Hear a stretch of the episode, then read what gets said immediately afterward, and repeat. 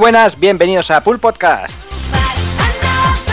Bienvenidos a un programa más, eh, cuadragésimo sexto programa. Ahora sí, ahora ya se huele la vuelta al cole, ya se huele ese periodo ya otoñal, ya, ya se va todo, todo a, volver a su, a su ritmo habitual.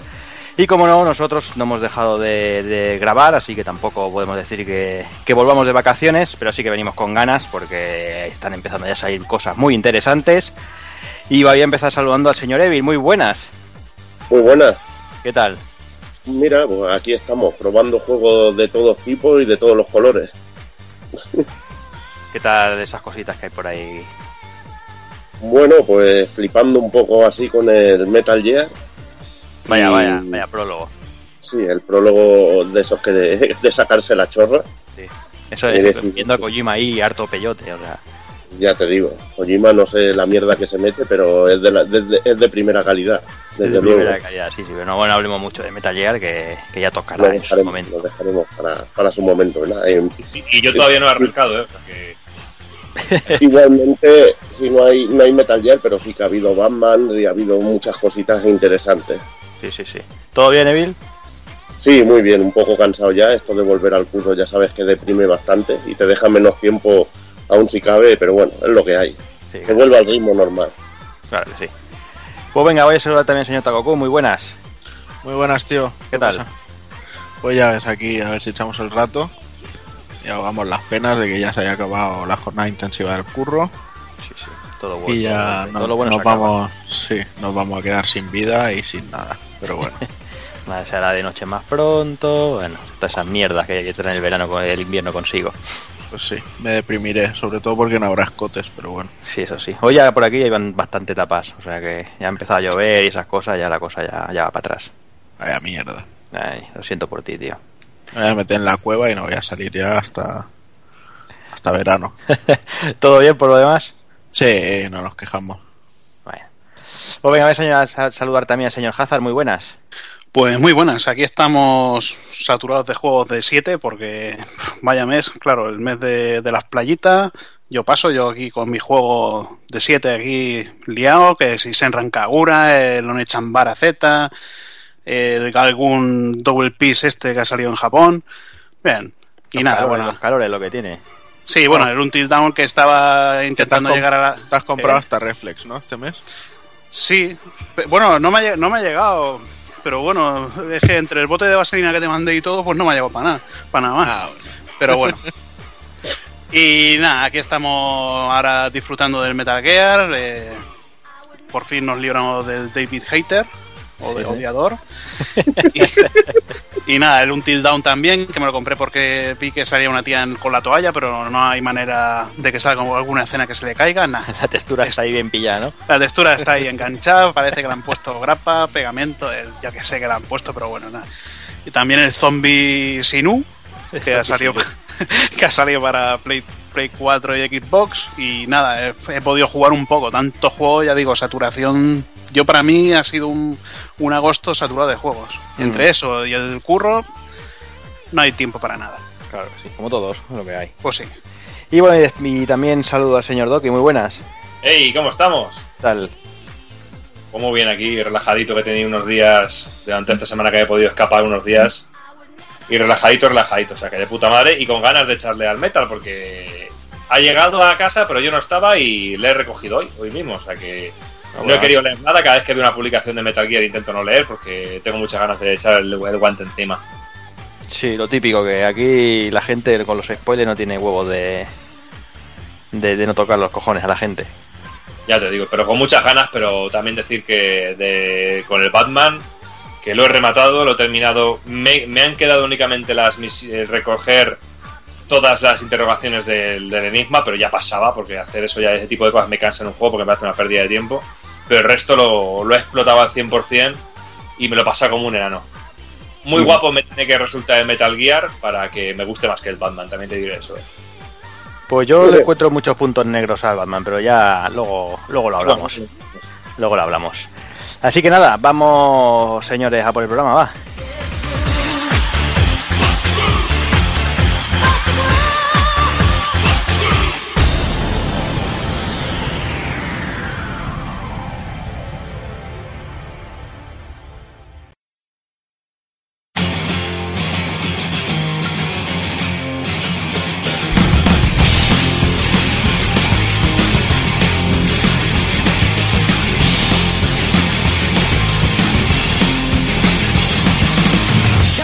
Y en el cuadragésimo sexto programa comenzaremos repasando las noticias destacadas del mes de agosto de 2015. Pasaremos a las novedades del mismo mes. El amigo Doki nos traerá un desvariando. Analizaremos Batman Arkham Knight. Y remataremos con el ending.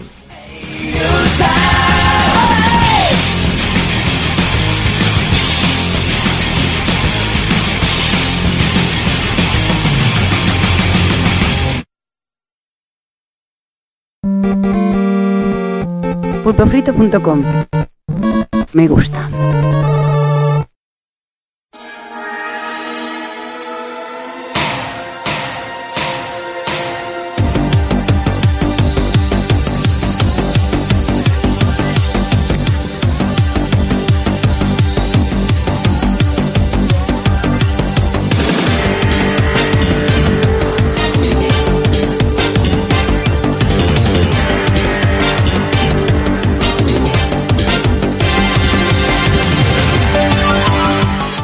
Pues venga, vamos ya con las noticias. Empezamos el programa, empezamos con el repasillo de las noticias de, agosto de 2015 y empezamos, como no, con el evento de la Gamescom, que este año se celebraba a principio de, mes. Y bueno, allí se han presentado, parecía que iba a estar un pelín descafeinada, Microsoft parecía que era la única que iba a poner un poquito de sonrisa y alegría al evento. Y pareció que al final así fue. Eh, tenemos cositas como por fin pudimos ver Scalebone, tenemos, teníamos un trailer nuevo de Rise of the Tomb Raider, ya teníamos el, preciado gameplay del Dark Souls 3, trailer de Final Fantasy XV. Nos presentaron, por ejemplo, cositas como la, la tercera temporada de Killer Instinct, nuevo trailer Quantum Break y nos anunciaban para el mes de abril del año que viene, y Halo Wars 2 y el trailer del, multijugador de Halo 5. Eh, todo esto queda bastante lejillos y creo que como casi todo lo interesante, por decirlo así, es de One, vamos a ver al señor Evil, que es el que tiene One con Doki, a ver qué, le parecía, a ver si le da un poquito de, esperanza, al menos esta Gamescom. Hombre, después de ver, bueno, después de ver el Scalebone, eh, ¿te acuerdas que gastamos datos ahí en las vacaciones para ver el vídeo? Había muchísimas ganas de verlo. A mí la verdad que me, me gustó muchísimo y, y lo que vi me, me moló, lo, del uso del, lo de ir allí con el tío liándola, transformándote en una armadura, pegando de hostias, luego que pudieras usar al dragón y, irte encargando de enemigos, luego que saliera un bicho gigante y con el dragón le, le zurraras. No, me moló, me moló mucho, me vi ideas cojonudas. Y luego estando detrás el Hideki Camilla, pues a mí nunca me ha decepcionado. Este tío ha hecho el mejor juego de GameCube para mí, el mejor juego de, Xbox 360, o sea que. Y uno de los mejores de Play 2. Hablamos de, bueno, el Beautiful Joe, el, Okami, el, el Bayonetta, o sea que este tío es un, puto crack. A mí pocas veces me ha defraudado. No como otro que hablaré después, que sí que, que hoy me lleva un poco, me ha llevado mucha decepción, luego lo hablaremos. Pero nada, Scalebone a mí me, la verdad que, que con muchísimas ganas y de esas cosas que, al menos dices no te hace sentirte gilipollas de haberte pillado una One, la verdad. Y no sé, ¿qué, qué más, Doki? ¿Qué Gamescom? ¿Viste algo pues, que te emocionara o qué? Pues yo directamente lo mismo que estaba comentando Evil de Scalebone. También quizá un poco el diseño del personaje a mí también, a mí sí me ha hecho gracia, pero también esperemos que a ver qué opinan los que detractores del DMC también un poquillo por ahí. Pero bueno, a mí es un estilo de personaje que tampoco me desagrada demasiado. Y luego, sobre todo, aparte de. Me encantó Scalebone, pero sobre todo lo que me sigue teniendo maravillado es el Tomb Raider. Aunque sinceramente sea de los juegos a los que espero un poquito para pillarle luego en Play 4 cuando salga un tiempo después. Pero lo que he viendo del juego me está encantando, porque me gustó muchísimo el anterior. Que obtengo la versión de Play 3 y la, el remastered para PlayStation 4. Y yo tengo muchísimas ganas, porque vi algunas cosillas de algunos errores que podía haber en el anterior. Y aquí lo vi muy potenciado y muy mejorado me encanta la temática un poquito más de nieve, me encanta el, rollo de, escalado que tiene y bueno, me ha parecido muy bestia. No a nivel de Uncharted, todo hay que decirlo, pero bueno, dentro de la línea de lo que me gustó el anterior Tomb Raider, lo tengo muchísimas ganas, muchísimas ganas. Y luego, sobre todo, aunque ya pertenezca un poquito a, también a PlayStation 4 y a Xbox One, el Dark Souls 3, pues bueno, el Dark Souls 3 me, me parece una maravilla también, a, nivel de, y ahí, estaba esperando, hay un mensaje de estos de exclusiva ahí para verle cómo se le rompía el corazón poco a poco a Taco pero no, no, me, no me hicieron la gracia, macho. Hubiera sido muy grande, ¿eh? ¿eh? Hubiera sido muy grande, eh, tío. A mí me hubiera jodido también, ¿no? Pero lo que lo hubiéramos reído. Ya. Sobre todo, ti te hubiera jodido también, pero está mal. Pero sobre todo Tomb Raider, Tomb Raider, que cada vez me va gustando más lo que voy viendo. Me gusta mucho, me, me está gustando muchísimo. Y bueno, luego también un poquito eh, de la tercera temporada del Killer Instinct, pues bueno, yo ya he podido ir probando al Rush del Battletoads. Y bueno, está cachondo, eh, está, está gracioso el, el personaje y tampoco queda tan mal dentro del juego. ¿no? Eh, Está, está muy cachondo, así que sí que tiene su La gracia. verdad, la verdad, yo estuve jugando a la segunda temporada del Killer Instinct, lo trajo un colega, yo solo tenía la primera pillada. Y la verdad que los personajes y todo mola bastante y tienen mecánicas muy chulas. Y la, verdad, si siguen incluyendo personajes como estos de Battletoads, el Rush, que lo han puesto por tiempo limitado, y si tenía, bueno, si tenías el Killer Instinct, alguna de las versiones del Killer Instinct comprado, si tenías el Rush Replay, te dejan probarlo durante un tiempo. Creo que en, no sé si en, en- a, finales de septiembre o, en octubre ya, ya, no, ya no podías usarlo hasta que llegara la tercera temporada. Pero bueno, la verdad que para una toma de contacto está de puta madre.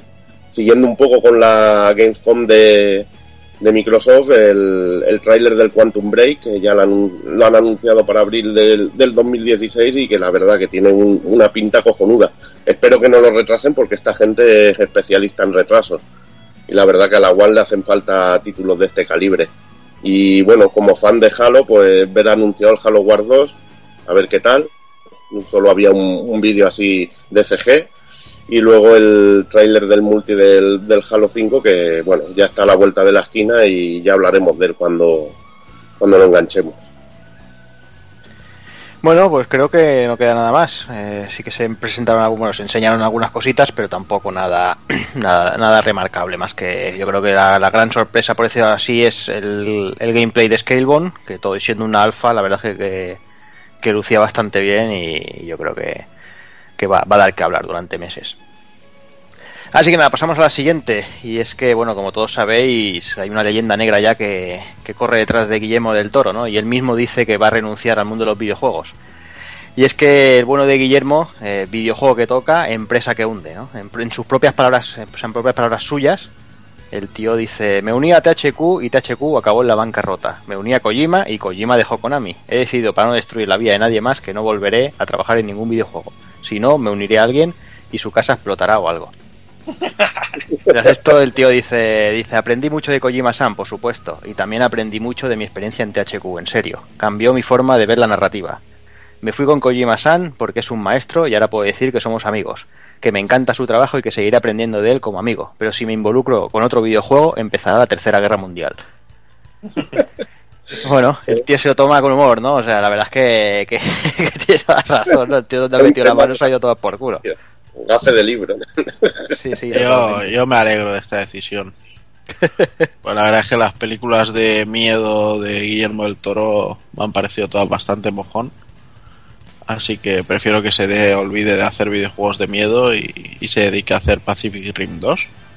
Ahí Que está, ahí eso. sabemos, ahí sabemos que va a haber calidad.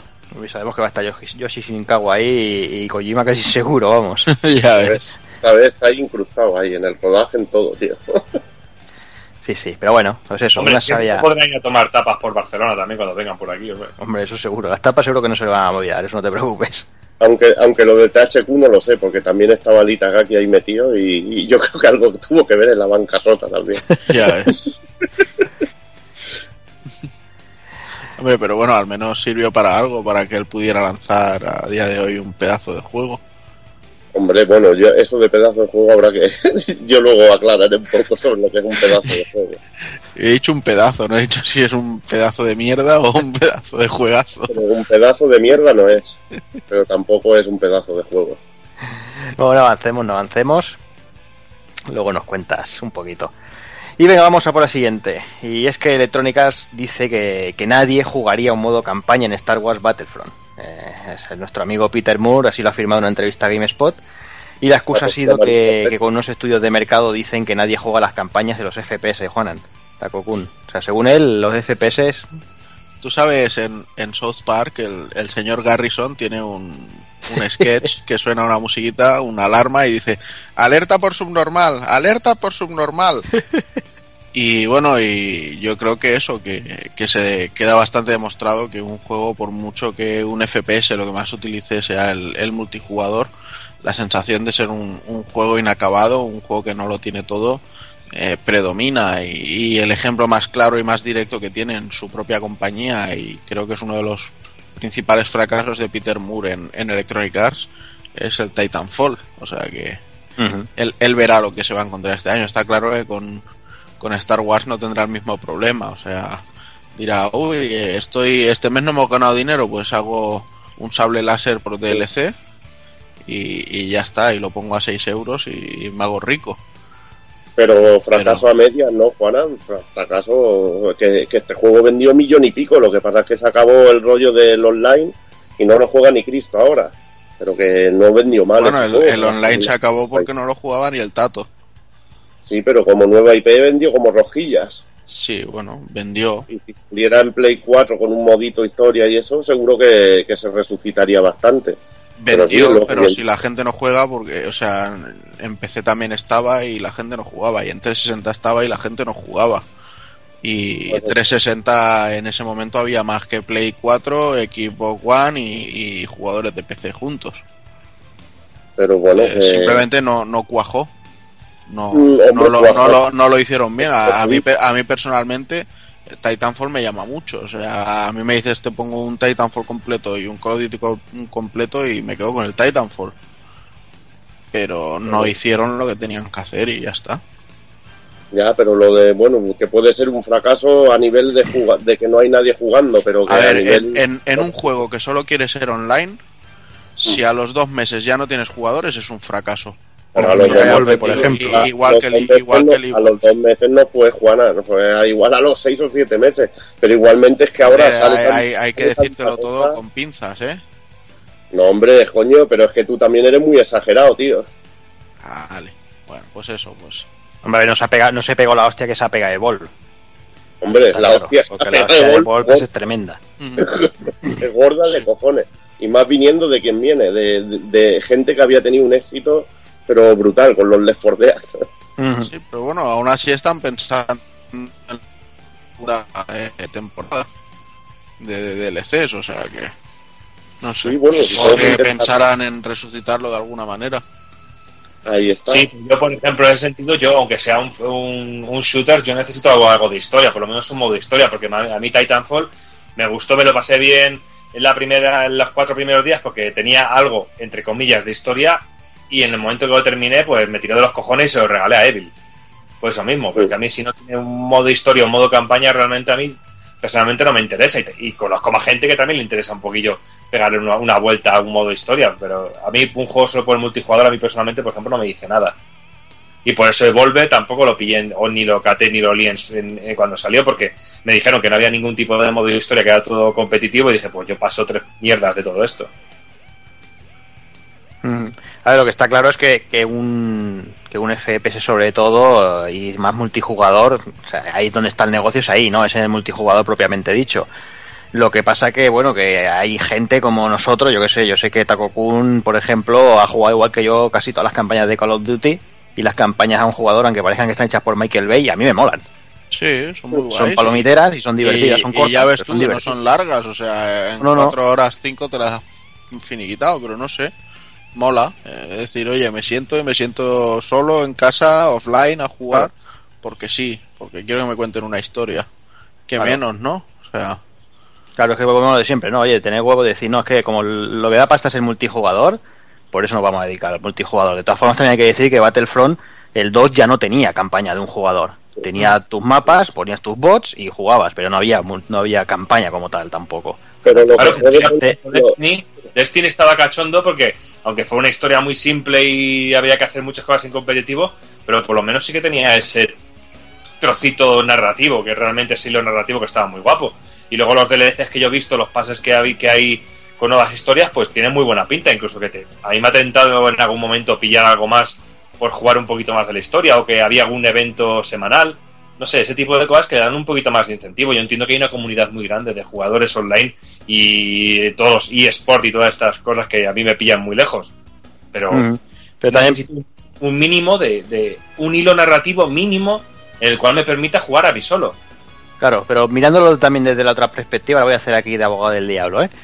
eh, tú piensas, hablamos de Titanfall o de Destiny, ¿no? A ti te ponen Destiny, te pones, te creas tu soldado, por decir de alguna manera, y te tiran ahí en mitad del campo de batalla a luchar y dices, ¿sabes por qué estoy aquí? ¿Qué pasa? Que no sé qué.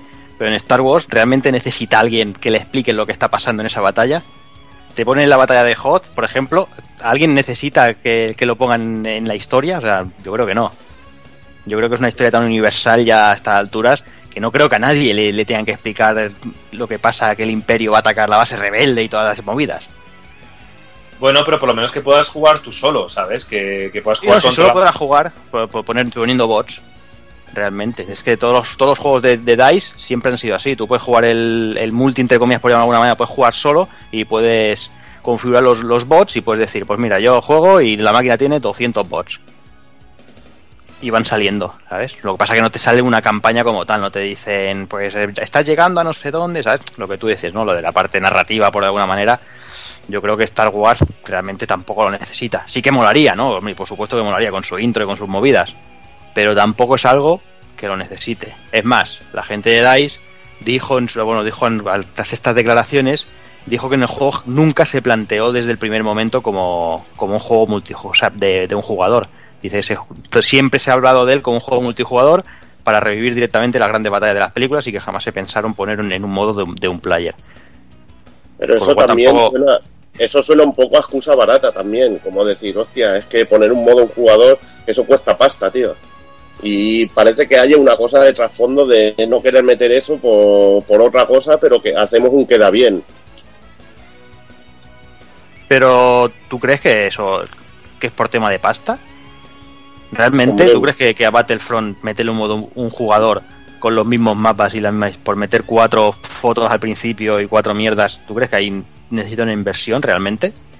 Hombre, pero eso no sería un modo historia en sí. Un modo historia sería con tus intros y llevando a los personajes así principales y variando un poco las fases y, oye, una fasecita de naves y haciendo un poquito de. Bueno, hace un poco de variedad y, y siguiendo un poco la historia. Y, y molaría, rollo trilogía, ¿no? De la, de la antigua O sea, o ver, lo que quisieran Sí, yo, yo soy el primero que digo que, ya te lo he dicho antes, ¿no? Que yo juego las campañas de Call of Duty, que debe ser de los Pero pocos locos contra eso, eso no cuesta dinero, se les echarían más al cuello si hicieran eso que un modo historia con cara y ojos, bien hecho, coño. No, no, claro. Claro, ese es el problema. Luego seguro que si hacen un modo historia siguiendo las tramas de las películas dirían, es que siempre usan las mismas tramas, es que no sé qué, es que no sé cuánto. Hay Y si se inventaran algo dirían, hostia, es que se inventan la trama. Ya sabes que esto, esto va Es como que, que hay otra cosa, a final de año se estrena la peli y hay que tener el juego listo, porque eso vende como rosquillas. Y piensa y que luego el de van a venir los DLC detrás. Si tienes que hacer el modo un jugador, el juego no sale a tiempo. Y es lo que hay. No, Claro, pero que luego van a jugador y que, y que puedas te llevar, llevar la historia desde el otro punto, ¿sabes? Desde el lado contrario. Pues a mí, a mí, a mí eso también me, me molaría, ¿sabes? No sé, que a mí, por ejemplo, este juego me atrae mucho. eh, estéticamente me ha parecido muy, muy guay, porque a mí también no soy un fan de la Guerra de las Galaxias, pero me hace gracia, me gusta, me lo paso muy bien viendo las pelis. Y el juego eh, gráficamente me ha parecido la hostia. Y a mí me da un poco de, de cosilla porque realmente yo me conozco con los juegos online y termino tirando la toalla a las 3-4 partidas y me haría, me mucha rabia. Y si a mí no me van a ofrecer al menos diversión para mí solo, hostias, me da un poquito de miedo, ¿eh? Me echa bastante, Mm. me echa bastante para atrás. En fin, sea como sea, yo creo que, bueno, que, que lo que he dicho varias veces, eh, Star Wars Battlefront 2 ya no tenía modo historia, en modo, modo un player, sí que tenía modo un player como, como he dicho antes, pero modo historia no tenía, con lo cual la gente que se, que se asombra tampoco tiene, razón ni motivo. Y repito, yo sería el primer interesado y el, y primero que me volvería loco que no, que no metieran un modo historia bien hecho en el juego y no tener que, ir solo al multi. Pero bueno, a día de hoy lo que vende es el multi, lo que venden son los Season Pass y lo que venden es eso, cuatro mapas, cuatro de esos, saldrá la peli nueva, meterán un mapa de las pelis, meterán y así. Y ya está, es exprimir la gallina del huevo de oro, eso sí. Y bueno, vamos, vamos con la siguiente, hablando de juego online y de betas y de pruebas y de historias, Takokun, Street Fighter V, volvemos un mes más con él. Pues sí, la verdad es que este mesecito hemos tenido bastantes cosas del juego. Lo primero fue el tema de, bueno, en- durante la Gamescom se presentó a Vega como nuevo personaje, bueno, como nuevo, como, como viejo conocido más bien, aunque ha cambiado de traje, hay que decir, creo que es uno de los que llevaba en Street Fighter 4, uno de los salts. Y bueno, eh, la verdad es que se ha montado bastante revuelo porque Capcom comunicó que, que Vega también se iba a mover eh, haciendo comandos en vez de haciendo cargas. Y parece que no ha sentado muy bien a la comunidad. Eh, a ver, puedo comprenderlo que haya jugadores que llevan 8 o 9 años jugando con, con Vega en, en rollo competición y tal. Y, y que ahora no quieran tener que aprender a jugar de otra manera con su personaje. Pero bueno, Hombre, es tan fácil como que sigan jugando al mismo juego. bueno, la cosa evoluciona, tío. O sea, Oye, No sé. pero, eh, pero si les molesta que un, que un personaje tenga mecánicas nuevas, pues bueno, porque sigan jugando al anterior y a tomar por culo. Ya, pero eh, eso será para ti, pero si ellos compiten y esas cosas que mueven dinero en estos juegos, pues no sé. Pues que aprendan, macho. que- Es que, Bueno, pues eh, la respuesta a ellos será que por qué cambiarlo, no sé, es que tanto lo uno como lo otro, a mí me la sopla, pero la verdad es que ha levantado revuelo. Sí, lo que está claro es lo que comentaba ahora mismo con Star Wars. Si lo cambian, mal. Si no lo cambian, también mal. O sea, que al final que haga lo que sea, los cojones A y mí- ya está exacto, ahí. a mí al final realmente me la suda, ¿sabes? O sea, si va por cargas, por cargas, y si va por comandos, comandos. Claro que sí. No, no tengo problema. mientras bueno. hagas, hagas salto y patada, el resto. Y nada, y enseñaron un poquito las cositas nuevas que tiene. eh, Parece que va a poder convear un poco más de lo que, de lo que hacía en, anteriores juegos, aunque no demasiado. Eh, le meten la vuelta del matador, que es su V-Skill, que le permite esquivar ataques y, y luego meter su, su follow-up. Y luego, bueno, tendrá un V-Trigger, que es el, el beso sangriento, que con esto pues eh, puede lanzar una rosa y cuando esta rosa te conecta eh, te, puede hacer una, una continuación con otros tipos de ataques. Parece que va a seguir siendo un personaje muy rápido y muy, muy de, de atacar por los aires. Y bueno, la verdad es que nunca me ha llamado la atención y no va a empezar a hacerlo ahora. Aunque sí que me ha parecido muy curioso el, el hecho de que cuando pega un zarpazo así en, cuando lo ves en, en grande, no sé si es en el especial o qué, el, el- lo que es el haz de, de energía o de movimiento cinético del, del golpe, se ve como la bandera española y dices, joder, ahí han, han, han hilado fino los cabrones. Le falta el aguilucho ahí. Pero bueno, fue un, desde luego un anuncio descafeinado para, para una feria globalmente muy descafeinada como fue la Gamescom este año.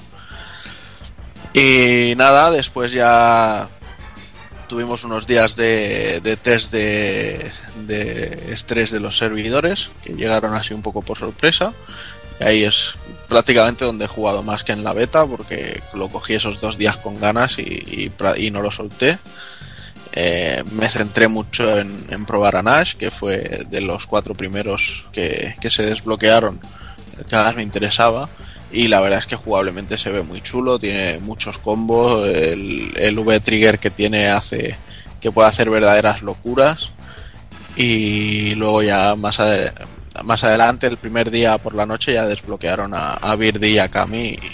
Y, con Birdie ya sí que fue un no parar. O sea, han hecho una bestia muy salvaje y creo que lo, lo acabarán cambiando porque hace muchísimo daño. O sea, ha llegado de un combo, pero un combo que de dificultad mínima a quitar tres cuartos de la barra tranquilamente.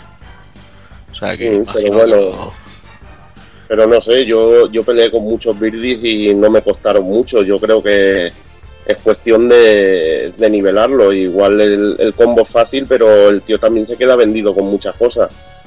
Mm, No, no necesariamente. ¿eh? El, el personaje lo ha hecho un, un top tier. Yo creo que lo van, lo van a, a nerfear mucho. No lo sé, yo Eh, o sea, lo- te hace, tiene eh, presas que hacen un salto de distancia que muchas veces pasa por encima de los Hadoukens. Luego la Mm. presa que te hace con las cadenas a distancia, primera que la hace tanto como antiaéreo como poder hacerlo hacia adelante. Si te están tirando un Hadouken y la haces y digamos que la punta de la cadena toca al enemigo antes de que el Hadouken te llegue a ti, lo esquivas directamente y le, y le pillas con el cadenazo. O sea, lo de comerse el, el chile rojo y, y cargar todas las técnicas a lo bestia Sí. es muy bruto porque hace mucho daño y, y lo convierte en Yo- un personaje muy, muy bestia. Pues yo debí jugar con inútiles, tío, porque yo lo- les pegué bastante caña. Me salieron tres o cuatro y, y los pulí con Kami, con Nas y con, y con Ryu, los pulí.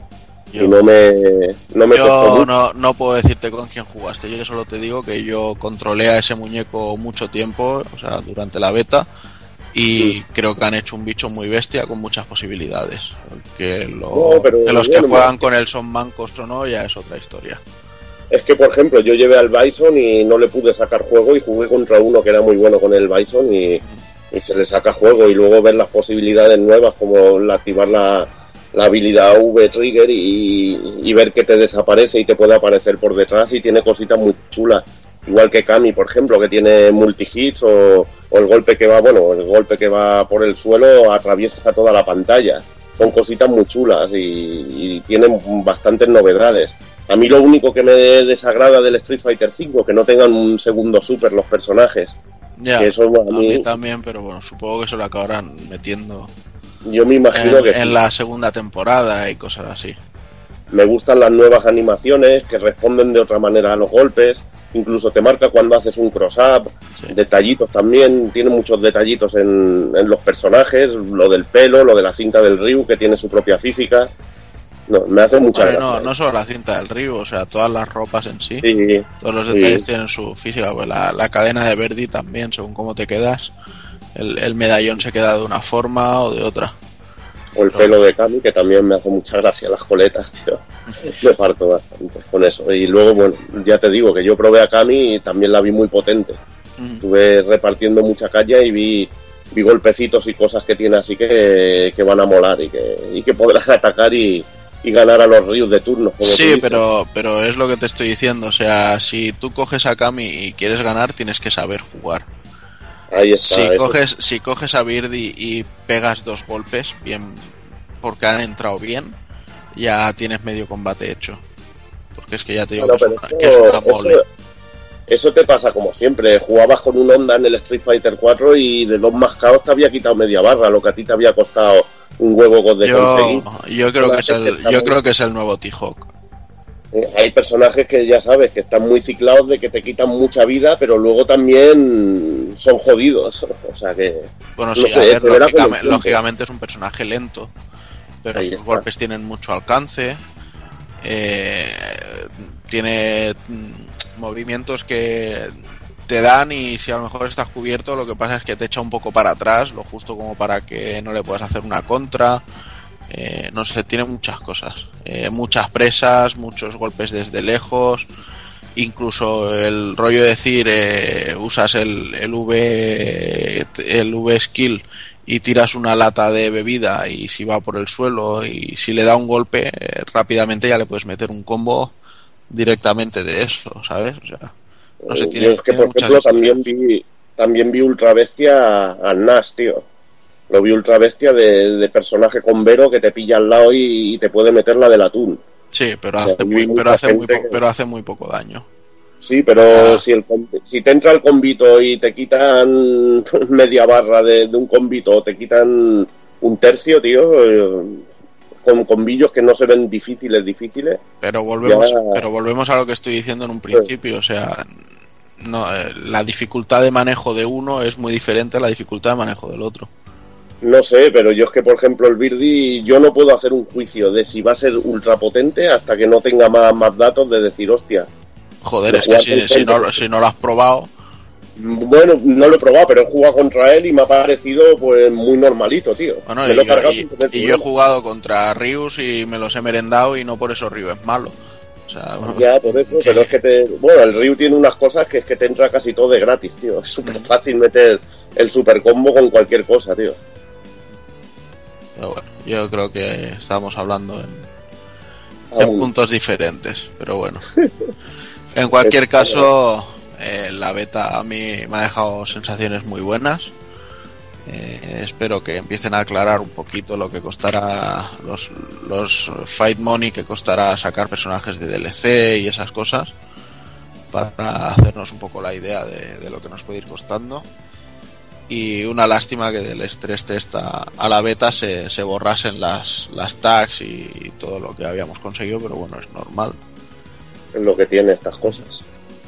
Y nada, y luego ya de ahí pasamos al, al PAX, una feria así, la verdad es que yo no le, no le veo nada a esa feria, pero bueno, Capcom quiere ir aprovechando todos los eventos posibles para, para presentar personajes. De hecho, en en 10 días presentarán otro en el Tokyo Game Show y en un mes en el Brasil Game Show, y etcétera, etcétera. Raro es, bueno, raro no, o sea, porque somos paupérrimos, pero creo que la, que la Madrid Games Week será el único sitio donde Capcom no presente personaje este año. Ya ves. Presentan a presentar hasta, hasta en, el en la rebaja del Carrefour, ¿sabes? Prese- presentan en la Brasil Game Show y, y- y no presentan aquí, pero bueno. ¿Te das cuenta? Madre mía. Ridicule, ridiculeces aparte, pues eso, en, en el pack se presentaron un personaje que personalmente tenía muchas ganas de que volviera a aparecer, como es Rainbow Mika. Ya sé que a Jordi no le emociona, pero A mí no me emociona, pero si sirve para que deje descansar a Zanji, Yo es que le, le cogí mucho gustillo a controlarla en el, en el Alpha 3, porque no sé, era, es un grappler, pero tiene, tiene cosas muy diferentes y cambios de velocidades, eh, técnicas. Bueno, el rollo que se tiraba con el pulo, pues también te servía para ganar distancias, para que no se pensaran que siempre estás atacando pegado y cosas así. Y bueno, me, me parecía muy original, me da un poco de palo rollo este de va pues para hacer el super hasta sale un ring en el escenario dices, eh, no cal o sea porque me, me desconectaba pero bueno ya veo que aquí esas cosas no han pasado por suerte. Y lo que sí que han hecho pues bueno ha sido meterle un, un V, v skill un, un poco original que es que saca el micrófono y se pone a hacer su, la, la típica charla de, de los boca chanclas estos del pressing catch. Y bueno, lo único que tiene la, la particularidad de que lo podemos mantener pulsado y, y conforme más tramos de tiempo van pasando, más eh, potencia consiguen en los siguientes golpes. De hecho, es lo que pasabas antes, que fue antes de ponernos a grabar, vimos un, un vídeo en el que lo, lo graba, o sea, lo, lo mantiene durante los 18 segundos que dura la, la conversación completa y luego de, de dos golpes termina el combate directamente. De, de lo bestia que se puede llegar a hacer. Pero vamos, que eso es. En, en un combate real, si te lo hacen, es que te mereces que no ganar un puto combate más en tu vida.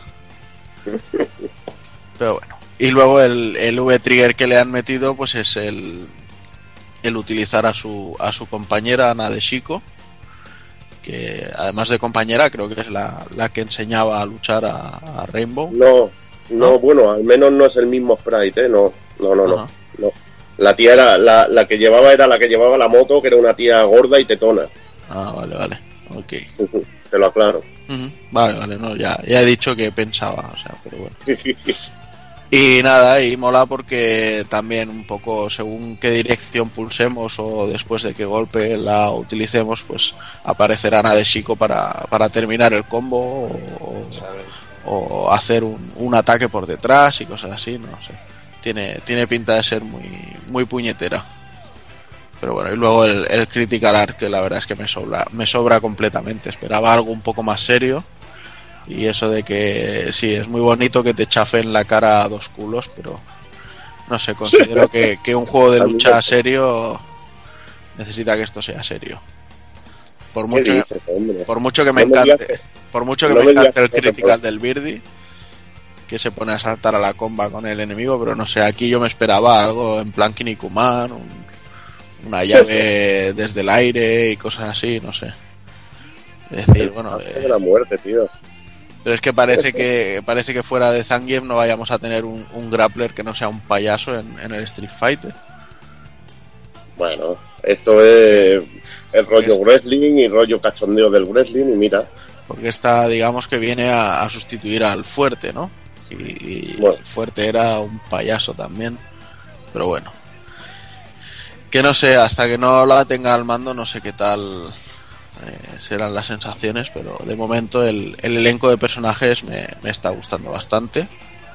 Me sobra Kami, me sobra Chun-Li, me sobra Ryu y me sobra Vega. Pero bueno, el resto todo muy es la mitad de los que han presentado, tío. bueno, pero, pero, pero que, se me, que me sirvan la mitad ya es mucho. O sea que, a mí me sobra Birdie, por ejemplo, pero bueno, cada uno tiene su gusto. por eso. Pero bueno, al, al Birdie hace mucho que no lo vemos y al resto los tengo demasiado quemados. Y lo que mola es ese Ryu con barbita.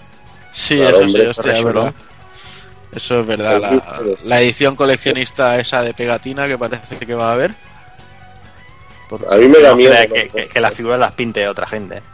A mí me da miedo que sea una figura como la de la especial del 4, tío, que ya tuve bastante con eso. Sí, es que la, fi- la figura la veo muy extraña porque la veo paticorta. Además veo que la pose no está muy lograda porque dices, a ver, si te estás poniendo en esa posición, a mí no me cuadra los talones tan planos, no sé.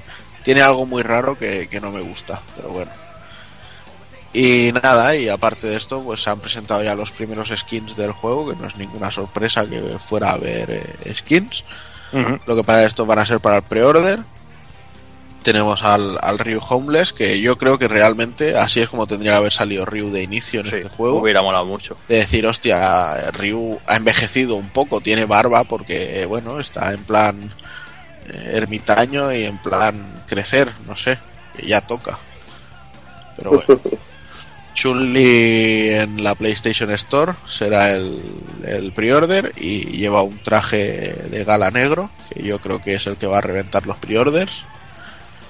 Luego Kami lleva una ropa, me parece que era como una chaquetilla eh, cerrada y de manga larga, que no queda mal, además con unas gafas en la cabeza Y el pelo suelto.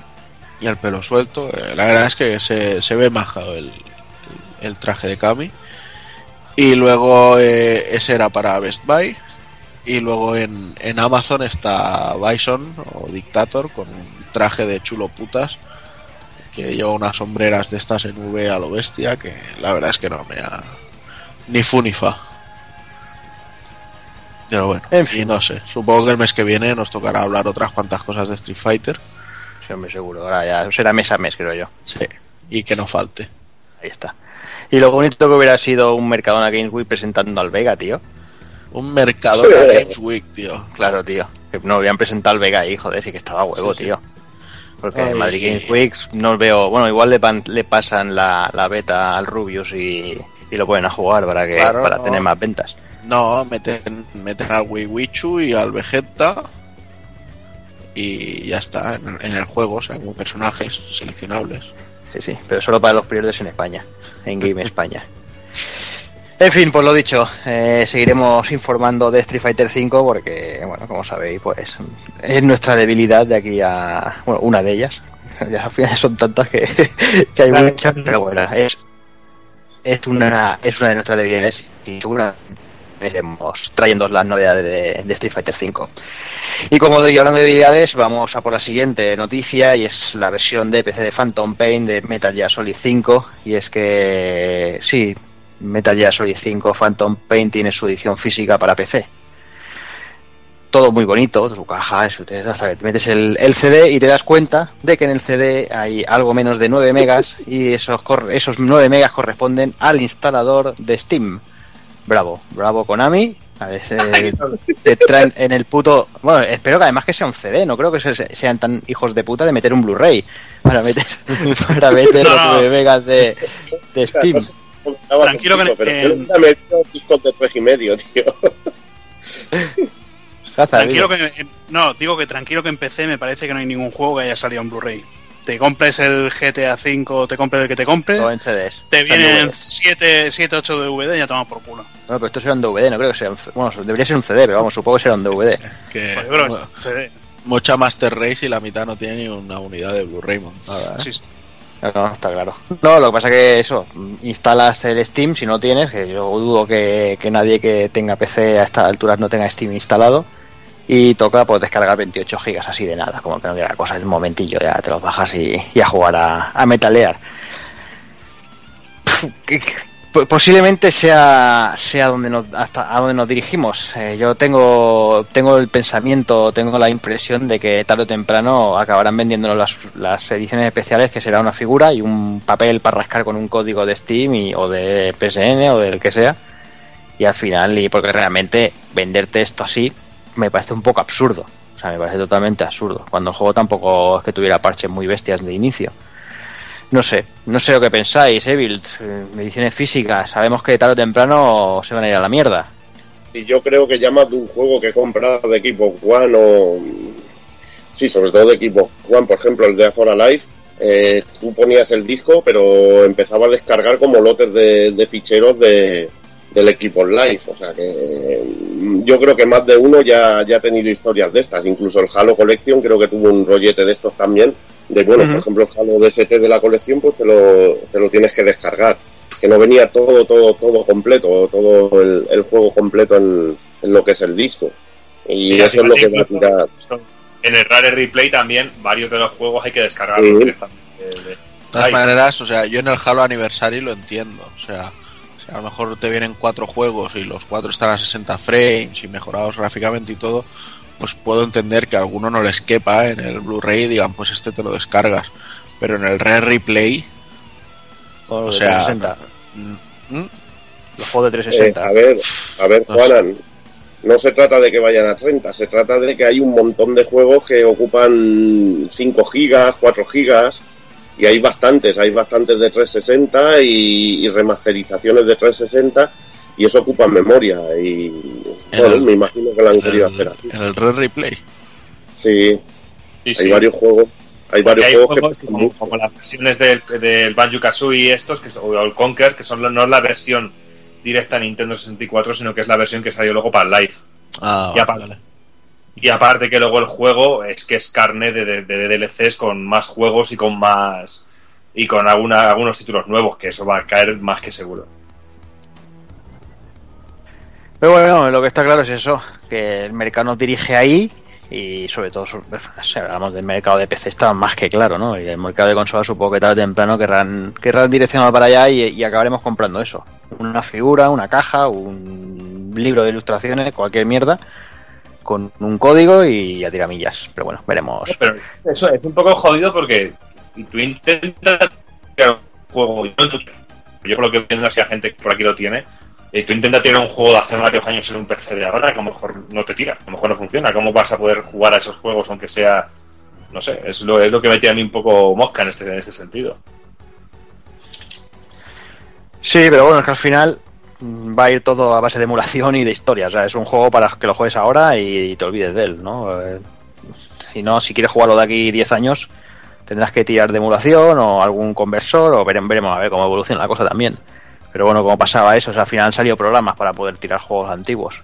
Y es que al final es lo que decimos siempre, es el que se corre con el rollo de Steam, ¿no? Es que incluso el miedo que yo tengo, pues es, es, es la cláusula esa tan famosa que hay en, la, en lo que aceptas tú, en las condiciones que aceptas cuando te haces una cuenta, que dice que, que Steam es- tiene derecho a cerrar un servidor o a eliminar juegos cuando a ella le saca los huevos.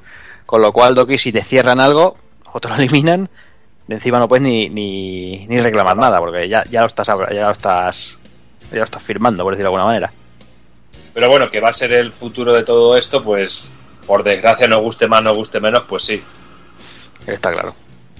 Está claro. Pero bueno, mm, vamos a, a ver la otra cara de la moneda, porque con la última noticia, que bueno, que podemos ver un poquito de que nos hace gracia y que nos gusta, y es que Capcom ha anunciado el tan ansiado remake de Resident Evil 2, que veremos lo que hacen con él. Eh, y han, también anunciado Resident Evil Origins Collection, que incluye Resident Evil 0, Resident Evil 1, en esta vez sí edición física para, todas la- para todos los formatos, con un modo nuevo llamado Wesker Mode y que se lanzará el 22 de enero. Yo creo que es bastante la, cara opuesta ¿no? de, lo que de lo que decíamos, a no ser que, que luego nos traiga un, un enlace de 256K el disco y se, y se lo tenga que bajar. Pero bueno, veremos. A mí me, me da un poquito de miedo el remake del Resident 2. Porque sí que es verdad que Resident Evil 0 y el 1 ya estaban técnicamente bastante bien y cuatro filtros y cuatro mierdas estaba hecho. Pero Haza, yo creo que Resident Evil 2 tienen que hacerlo casi casi desde, desde el principio. Mm, Bueno, ya veremos a ver lo que hacen, pero te- para hacerlo igual que el primero tendrían que poner zonas nuevas, tendrían que, bueno, eso seguro, eh, rehacer todos los escenarios completamente, poner la- eh, servicios porque no había ningún lavabo para ir a mear en todo el puto juego, en ningún lado. y nada, eh, poner claro está el control de, del primero. Yo creo que si ponen el control, el control nuevo que tenía el primero, que era eh, controlarlo con bueno con el, con el stick que estaba bastante bien dentro del cabe si te cansabas volvías a la cruceta yo creo que si lo hacen así estará bien ya claro Eh, depende del equipo que pongan detrás del juego. Ya sabemos que no está ni Shinji Mikami ni, ni Camilla. A ver lo que a ver lo que lo que hacen. Si siguen los pasos que han hecho con el 1, si han aprendido algo de, de pasar a el remake del 1 HD, yo espero que, que lo aprovechen eso para, para hacer uno del de- bueno, bueno, para hacer el, el del 2.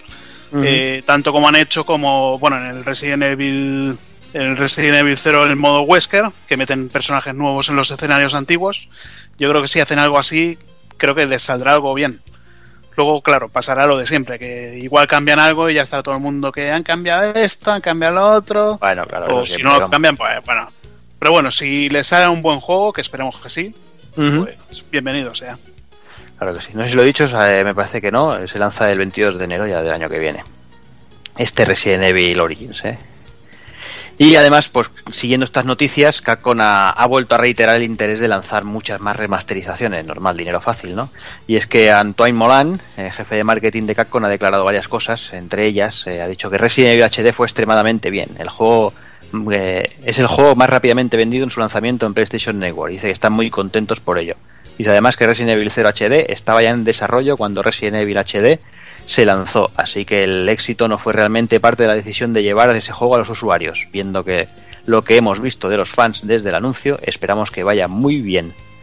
Y finaliza diciendo, obviamente, que no pueden comentar sobre los proyectos sin anunciar, pero obviamente el éxito de Resident Evil HD nos hace mirar a más remasterizaciones en el futuro. Y aquí, Evil, añado yo una cosa. El siguiente que toca venir es Okami, porque ya lo tienen hecho. Mm, Vaya. Y es el Pero trabajo también fácil. eh, seguramente vengan los Onimusa, que están muy olvidados. Sí, Y seguramente muy un HD del Onimusa y veremos qué más puede ocurrir. Si les da por hacer remake de Dino Crisis y alguna cosita así. Lo máximo. el También. Clock Tower 3, el Clock Tower 3, Hunting Ground, el Shadow of Rome, también tienen, bueno, para mí me gustaron. Y así que la gente conozca estos juegos desconocidos y a ver si se animan a sacar una segunda parte también.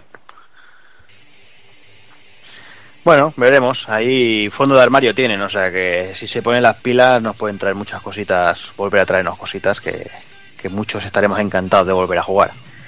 No sé si alguien quiere añadir alguna cosita al tema este o podemos ir cerrando las noticias.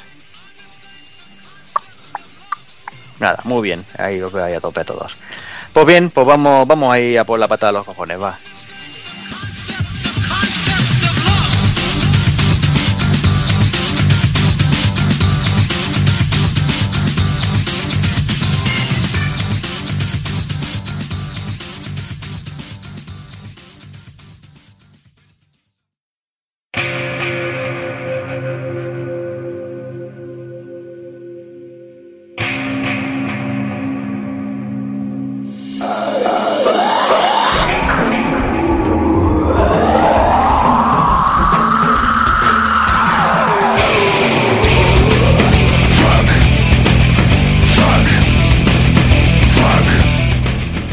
Mes más con la pata de las pelotas. Eh, esta vez vamos a dejar descansar a las pelotas de, nuestro amigo Inafune. Y voy a, personalmente voy a darle una pata a las pelotas a Naughty Dog. Porque hace poquitos días han, han dicho que, que van a- que están preparando un DLC con historia importante para la saga Uncharted. Y según ellos el motivo es porque han decidido apostar por ello porque el The Last of Us funcionó realmente bien. ¿Y por qué no vamos a hacer lo mismo con un gran contenido descargable para Uncharted 4? Y digo yo, y el real motivo es porque quieren nuestra pasta y punto. O sea, no, no, no, no escondamos la- las verdades, o sea, sí, muy bien, me parece cojonudo que el DLC de The Last of Us funcionara de puta madre, que fuera, entre comillas, precuela del juego y tampoco muy importante dentro de la historia, pero eh, si algo tenía Naughty Dog con los Uncharted por lo menos es que no teníamos DLCs ah, de, de- la historia y aquí pues no, los vamos a tener. Y bueno, la noticia buena de esta de todo esto es que eh, bueno que confirmaron el 18 de marzo como, como la fecha de, salida de- del juego. Así que nada, si nadie quiere decir nada más, y yo si nadie quiere añadir nada, vamos, vamos a por las novedades.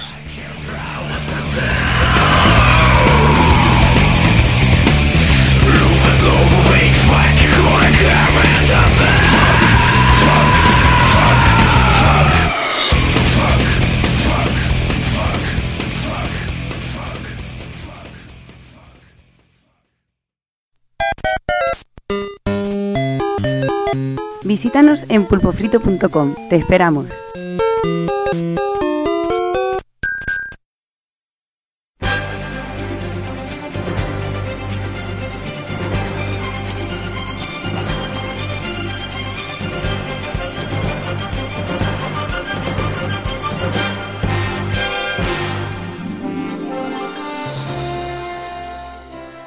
Pues venga, vamos ya con las novedades del mes. Empezamos el día 4 con Sword Art Online, eh, Hollow Fragment, que nos va a hablar un poquito Evil. Bueno, pues una versión de Sword Art Online Hollow Fragment que ya salió en PS Vita y esta vez para Play 4. El juego basado en unas novelas gráficas que tienen su versión anime y, y su manga. Yo me, yo me he podido ver lo que son las tres temporadas de anime, que está bastante, bastante interesante por la idea que propone.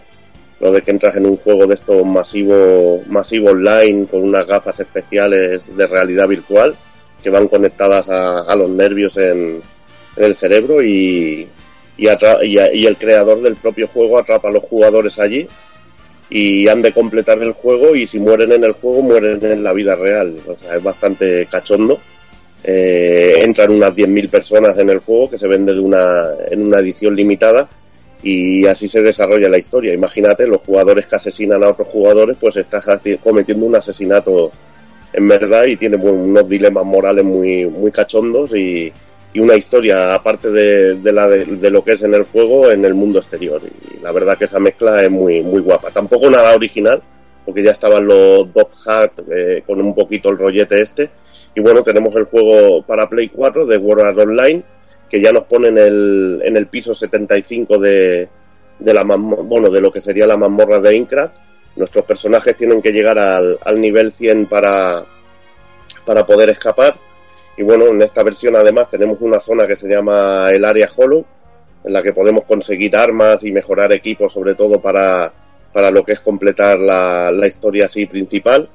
Y bueno, un, un juego que, que es muy correcto, que tiene una mezcla así de RPG con también un poco simulador de citas así japonés, que me recuerda un poquillo así al, al Sakura Wars de Saturn, que tenía ese rollete de ir hablando con, con las protagonistas femeninas y ir teniendo buen rollo con ellas y así desbloqueas algún ataque especial combinado y, y rollete así que, que bueno, que está bien. Y bueno, el, el Kirito este parece que tenga un harén, tiene una relación con uno de los personajes que están prácticamente casados, y, pero allí está ligando con él Cristo y la verdad que, que, hace gracia. Quizá usa el juego un poco del texto porque hay veces que, hay escenas bastante innecesarias y hay demasiado diálogo, aparte que está en inglés y, eso le quita un poquillo de un poquito de interés para los que no, no dominen la lengua de Shakespeare y bueno, es lo que es lo que tiene. Eh, el sistema de combate es más que más que correcto, bueno, más que es correcto, pero que tampoco para tirar cohetes.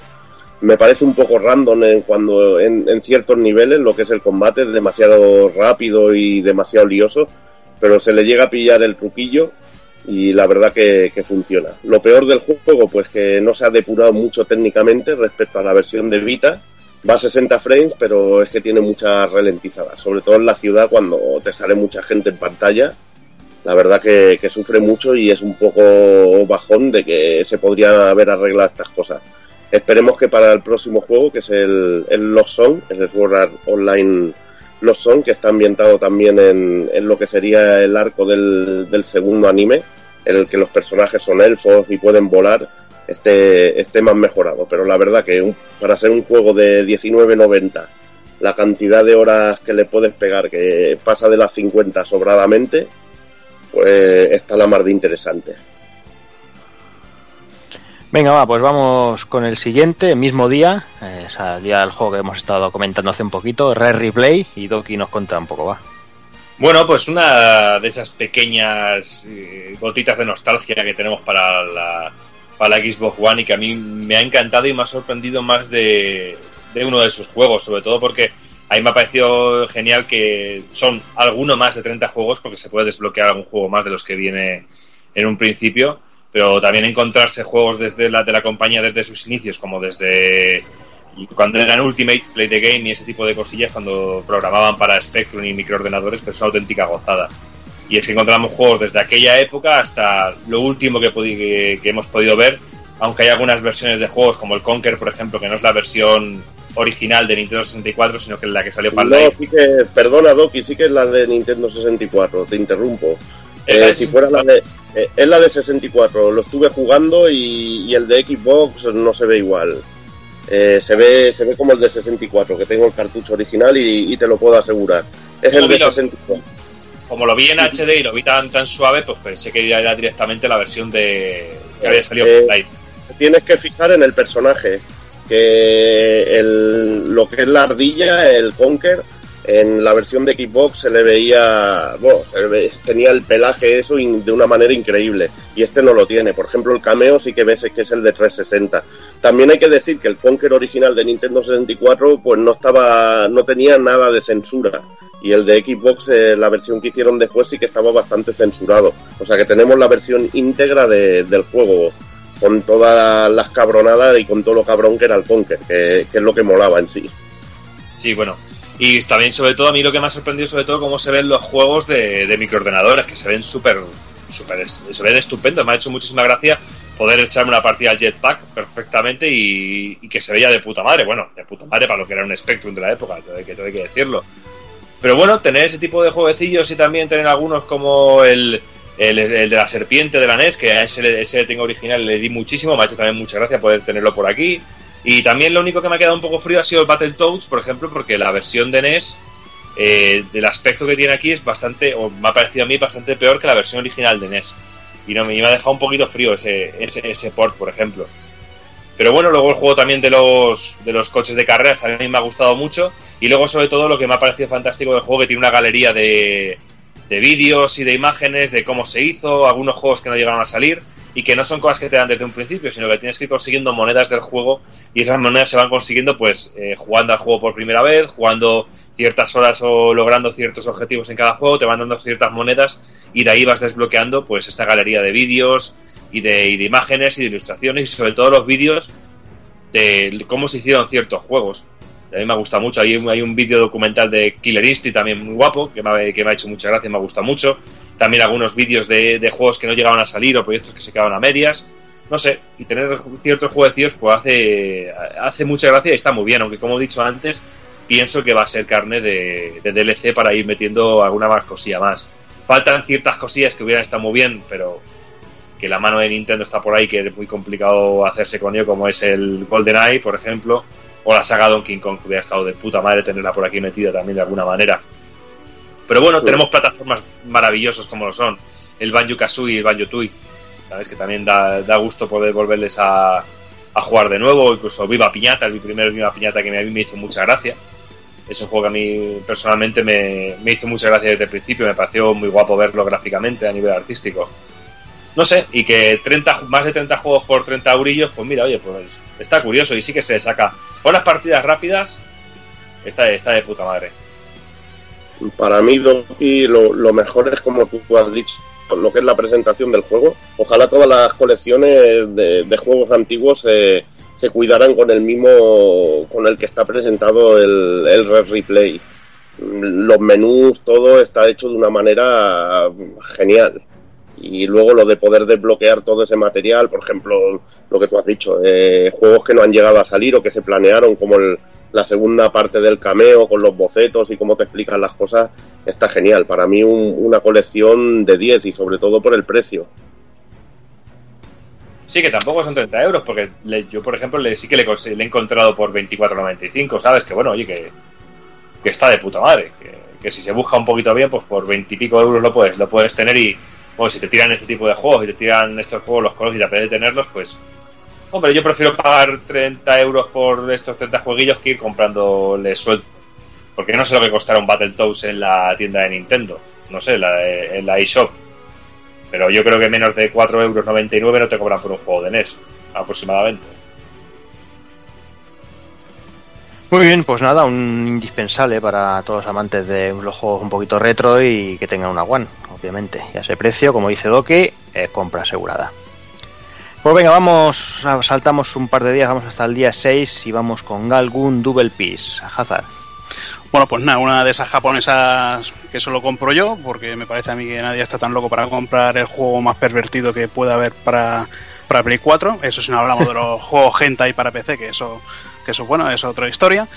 Y nada, pues un juego que recordaría mucho a lo que serían los antiguos Operation Wolf o Operation Thunderbolt, en el que controlamos un, un punto de mira por la pantalla y vamos, vamos disparando a las, a las colegialas, a las chicas de instituto que nos van apareciendo.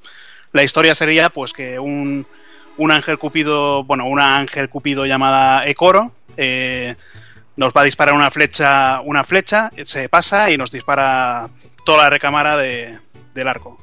Entonces todas las chicas del instituto, del instituto van a por nosotros y nosotros pues con un arma que dispara, que dispara feromonas, pues tenemos que disparar a las tías para que tengan un orgasmo y así cargárnosla.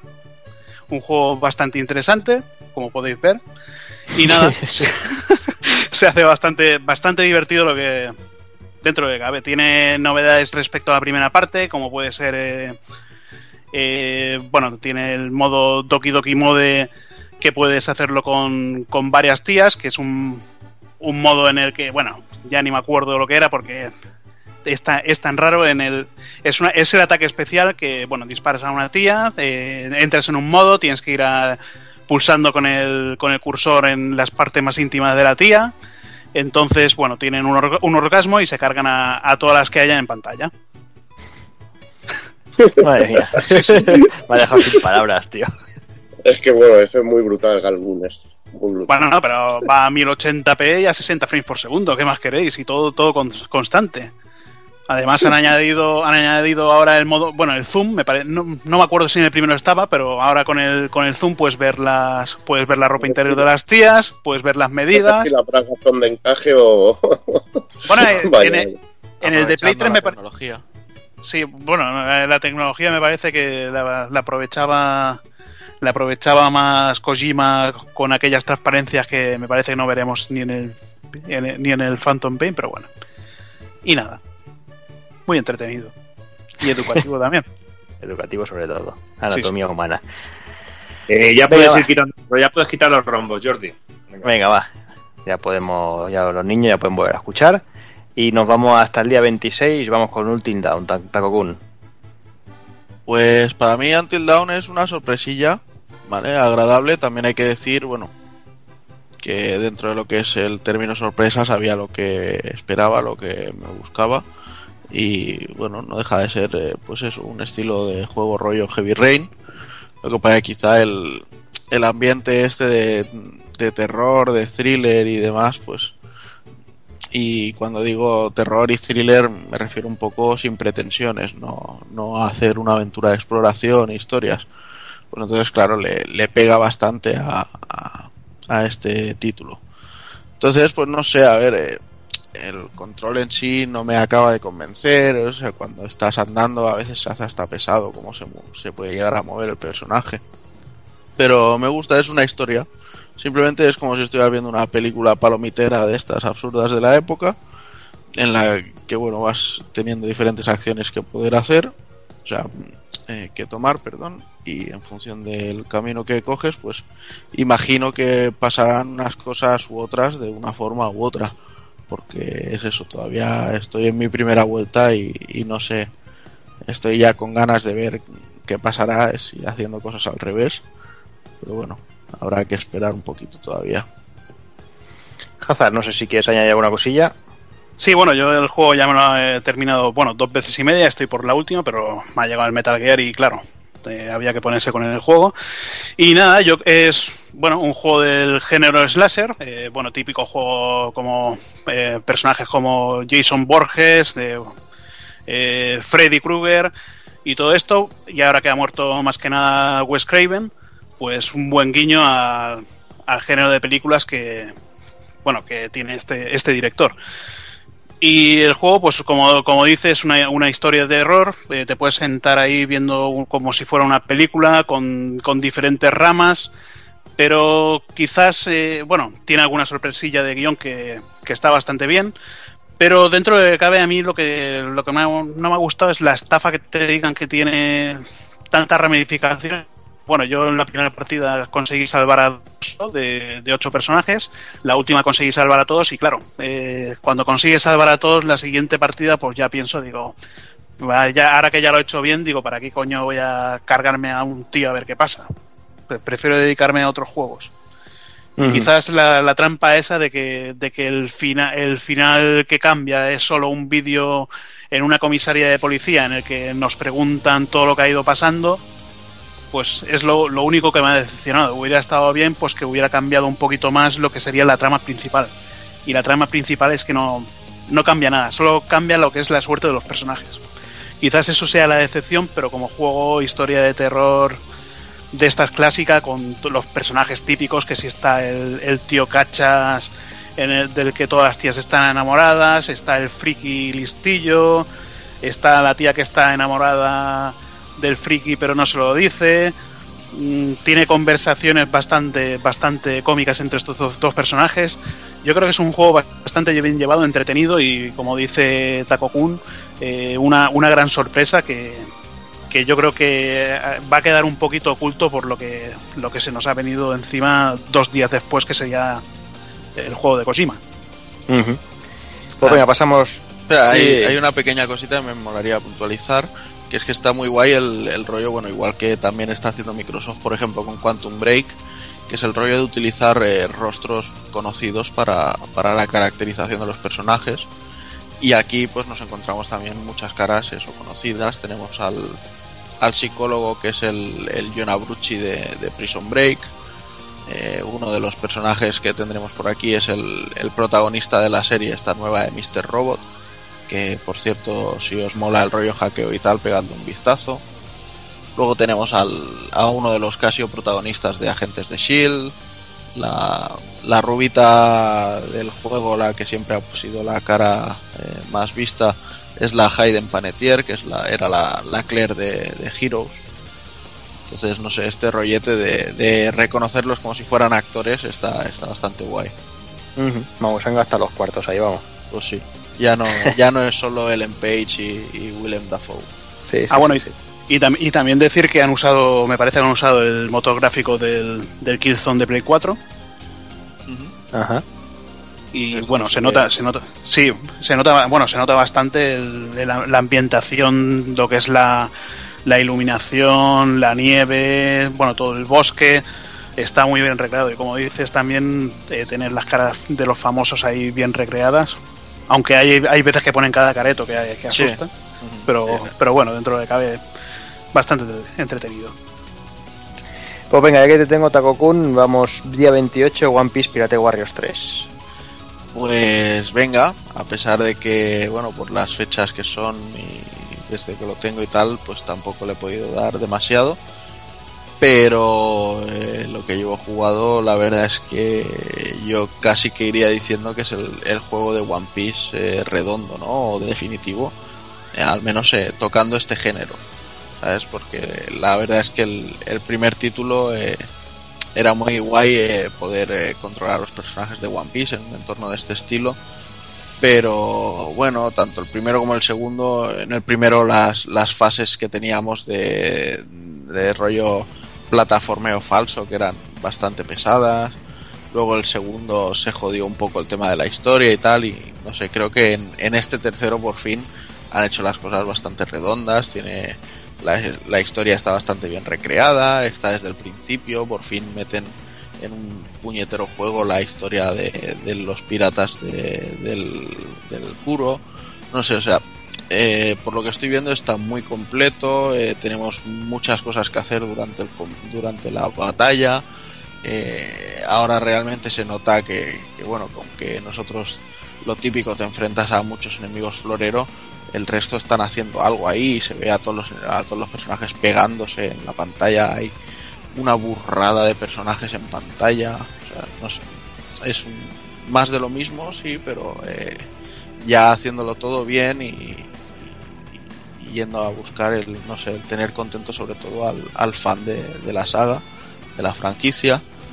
Deciros también que, que bueno, que la traducción, pues bueno, es, está a caballo entre, eh, bueno, no, no está a caballo, más que nada es, la que vimos en los cómics aquí que no la de los dibujos. O sea, no hay galleta, galleta, metralleta y esas cosas. Pero Tenemos mal. Lo, lo de los cómics. Muy bien, pues vamos a por el siguiente. Como decía Tago Kun, ya saliendo a finales de mes y los días que estamos, ha habido poco tiempo, pero Evil nos va a dar sus primeras impresiones de- del controvertido Devil Third. el jueguecito de Itagaki. ¿Qué esperábamos de él? Bueno, esperando de un tío que te ha hecho el Ninja Gaiden 2 y que te ha hecho, bueno, Ninja Gaiden 1, te ha hecho los de Azor Alive, que estaban muy bien cuando él los dirigía, sobre todo. Pues te esperabas un juego pues que fuera increíble. Y bueno, pues, Devil Third ya, ya de principio, todas las reviews que, hu- que hubieron antes de, de la salida del juego lo ponían a parir tampoco es, para tanto, tampoco es para tanto. Ni es un juego que, que sea de, de una calidad excelsa, pero tampoco es un mierdón infecto. Lo que pasa es que se ha quedado muy corto. Los problemas que han tenido con este juego en el desarrollo pues han sido más que palpables. Yo creo que si hubiera salido como principalmente con la idea principal de, de lo que tenía que ser, que se veían a tres personajes y lo han dejado en uno, e incluso en el, en el modo historia, que son cositas que vimos en los vídeos de cuando el juego iba a salir por THQ, pues yo creo que hubiera salido mejor en una 360 y una Play 3 en, en su momento. Y es que al parecer es bastante difícil lo que es adaptar el Unreal 3 a, a lo que es la arquitectura de, de la Wii U. El juego pues tiene la verdad que muchos problemillas técnicos. Cuando hay muchas explosiones, por ejemplo, tiene su- sus quedadas buenas, luego tiene también muchas veces que no cargan las texturas y cosas que se dan pero super cutres, mm, cosas que te pueden quedar dignas de, una Nintendo 64, como una, una foto que le hacía mucha gracia a Juanan de como de, una, de un toro un coche así súper raro, que eran cuatro cubos, y la verdad que se quedaba así porque a veces es que no carga las texturas o te tarda un rato en cargar las texturas y son fallos que la verdad que deberían estar más, más pulidos. También diferenciar sobre todo de que en el modo un jugador a lo que es el, el multiplayer cambia mucho la cosa, está mucho más trabajado lo que es el, el aspecto de, de multijugador online. Pero bueno, vamos a explicar un poquito lo que, lo que es el juego en sí. y hem- hemos dicho un poco en sí lo, lo que son los aspectos negativos, pero bueno, en los positivos decir que tenemos un modo historia con un personaje llamado Iván el Terrible, que está tatuado por, por todos lados, por todos lados, que fuma, que le pega la petaca de whisky, que mata y asesina todo lo que se mueve, y, pero bueno, que en sí también tiene principios. Veremos mucho lo que es su historia, así un poco de venganza y, y lo que le ha pasado con el, el gobierno y bueno, veremos que al principio del juego ah, se acaban con todos los satélites que, que hay en el planeta y están como ciegos y se crean muchos conflictos y toda la historia para meterte en un proyecto Call of Duty. Y nada, el juego lo bueno que tiene, la mezcla un poco de, de lo que es combate cuerpo a cuerpo y armas, el cuerpo a cuerpo está bastante bien, muy simplificado, pero lo de las armas pues no está tan bien pillado y ahí se ve la, la falta de experiencia de, de Itagaki en su equipo en, este tipo de juego, porque es un quiero ser Call of Duty pero no puedo. Y la verdad que la mezcla funciona sobre todo cuando, y disfrutas, lo que más disfrutas es, cuando tienes los combates cuerpo a cuerpo, que es lo que ellos saben hacer. Eh, tiene un, componente de violencia muy exagerado, la verdad que te ríes también en los tiroteos, porque un tiro en la cabeza es, es arrancar una cabeza de golpe como si fuera una chapa de una Coca-Cola. Sí, es violencia gratuita que está bastante graciosa, tiene momentos muy buenos, como por ejemplo hay un boss que está con 40, bueno, 20 o 30 tiros con él y de repente estás en una iglesia y te lías a tiros con todos ellos y es la verdad bastante espectacular, la putada que se ralentiza que te cagas y bueno, la verdad que con muchas luces y sombras, pero la campaña está dentro de lo que cabe entretenida. Luego otra cosa es el multijugador, que bueno, como bien dice Juanan, este tío es muy boca chancla. Y dijo, "Oh, este juego va a revolucionar. A ver, eh, tampoco seamos exagerados. El juego está muy bien en, en online, me gusta mucho, bueno, en el modo multijugador, me gusta mucho el rollo de que vas y te compras tú las armas, vas consiguiendo dinero y vas comprando todas las armas y equipamiento. luego te haces tu propia base, te puedes unir a un clan y, y hacer tu clan que tenga influencia, a ir haciendo misiones, te van dando incluso ataques especiales de, aviones y, y mil paranoias, luego una cantidad de juegos originales, la verdad que el, que el tío se lo sabe trabajar, pero le falta, le falta que su juego funcione como, como juego de tiros. La verdad que, que Itagaki, eh, bueno, cogiendo lo que es el concepto de, de, juego online de, que ha hecho Itagaki con el Devil Seed, un Call of Duty tendríamos un juego que podríamos considerar muy porno, pero la verdad que, lo que es el, el apartado técnico pues ha quedado bastante cortito. Y lo dicho, que de este hombre esperamos la excelencia. Y la verdad que tenemos un juego que es bastante, bastante regulero. Yo desde luego no lo recomendaría y menos al, al precio de 50 euros que está. Eh, a, menos que seas un fan absoluto de, de, este tío, de los juegos que hace y, que te guste un lo que es el rollo de violencia gratuita, y bueno, un multijugador muy sencillito, pero que funciona muy bien y tiene ideas idea muy buenas. Pero la verdad que hay, si no tienes una Wii U, hay alternativas mucho mejores. Y una lástima, sobre todo por el aspecto multijugador, que tiene idea, ideas increíbles, pero igualmente muy disfrutable. Lo único que creo que Nintendo ha fijado muy mal el precio y debería haber sido unos 30 euros para, para poder decir esto, la verdad que sí que merece la pena comprarlo. Muy bien, pues venga, acabamos el mes con los Dimension, Takokun. Pues venga, la verdad es que realmente este ha sido el juego que más, más horas ha llevado de, agosto en, en, mis consolas. Hay que decir que este juego ha salido para Play 3 y PS Vita. Yo lo he jugado directamente en Vita, no sé, no sé qué tal estará la versión Play 3. Pero bueno, aquí nos encontramos un, un RPG así japo, en el que por suerte no hay bragas, no hay escotes imposibles, no hay lolis impertinentes con voces estridentes, sino que bueno, tenemos una historia un poco más eh, seria que no necesariamente trabajada, en la que bueno, hay un tío que está muy zumbado, que dice que bueno, tiene unos poderes muy especiales y, decide eh, pegar un misilazo y reventar el mundo. Entonces eh, monta una especie de torre y con ella una cuenta atrás y dice que en 13 días si no si nadie le ha puesto remedio pues que lo revienta todo. Entonces nos encontramos dentro de esta torre eh, nuestro protagonista y 12 y 11 personajes más que se supone que todos pertenecemos al, al mismo grupo de, de, operaciones especiales y tal pero aquí viene uno de los clichés de siempre y que aquí está bastante justificado todos tienen amnesia entonces no saben exactamente bien bien, o sea, saben a lo que van, pero no recuerdan prácticamente nada, ni, ni saben los poderes que tienen, ni nada. Eh, entonces, ¿por qué viene bien este rollo? Porque la principal baza del juego está en que mientras que vas subiendo las torres, dentro de tu equipo, en cada capítulo, eh, tienes un traidor. Y entonces eh, tu principal función con los poderes del prota es descubrir quién es ese traidor. Porque al final de cada capítulo tienes que hacer una votación eh, en la que cada personaje, o sea, la inteligencia artificial del juego para los otros 11 personajes y luego tú con representando al prota, hacéis una votación y el personaje que más votos negativos se lleva eh, lo fulminan y se pierde para el resto de la partida.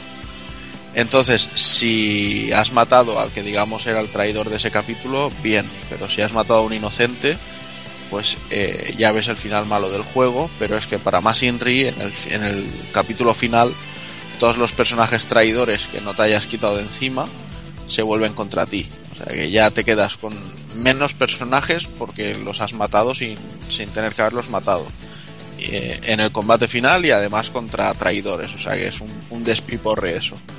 Pero bueno, es un, un rollete, ¿sabes? O sea, porque el, el, toque, bueno, el, rollo aventura conversacional de estas eh, Japo, pues aquí tiene su gracia porque tienes que ir eh, conociendo más a todos los personajes para ir eh, dándote cuenta de cómo están reaccionando, cómo se están portando durante el capítulo, para ver si es que ha cambiado algo o qué, y un poco a, ir, ir, ir perfilando eh, los posibles candidatos a ser el, el, el traidor en ese capítulo. Entonces después de cada misión que haces pues hay un el, el prota que tiene el, el don de la clarividencia, pues tiene una especie de visión donde más o menos te va puedes ir eh, sacando un poquito de, información de quién puede ser.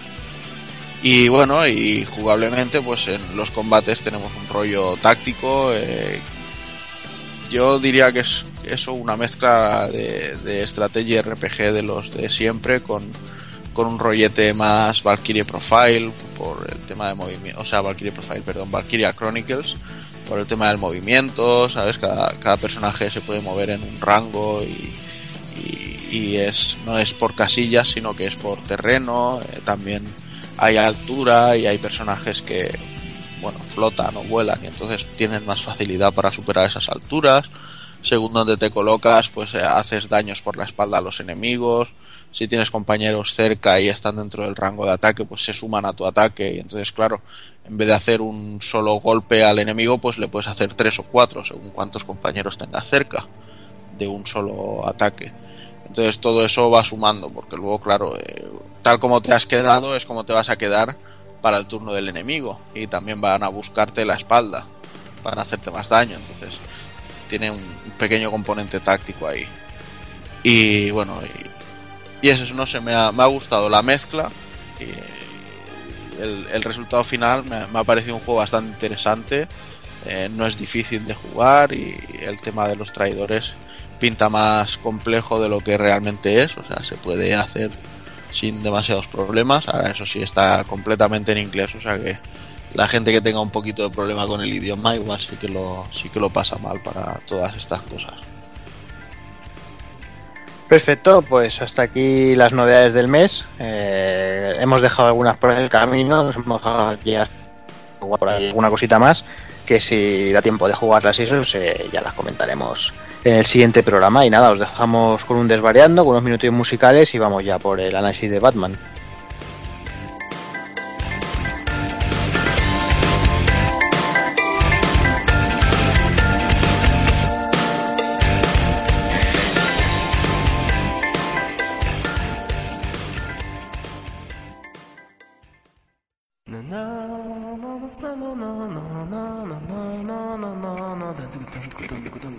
Desvariando. Desvarío. Desvaríos. Desvaríos. Desvaríos. Desvaríos. Desvaríos.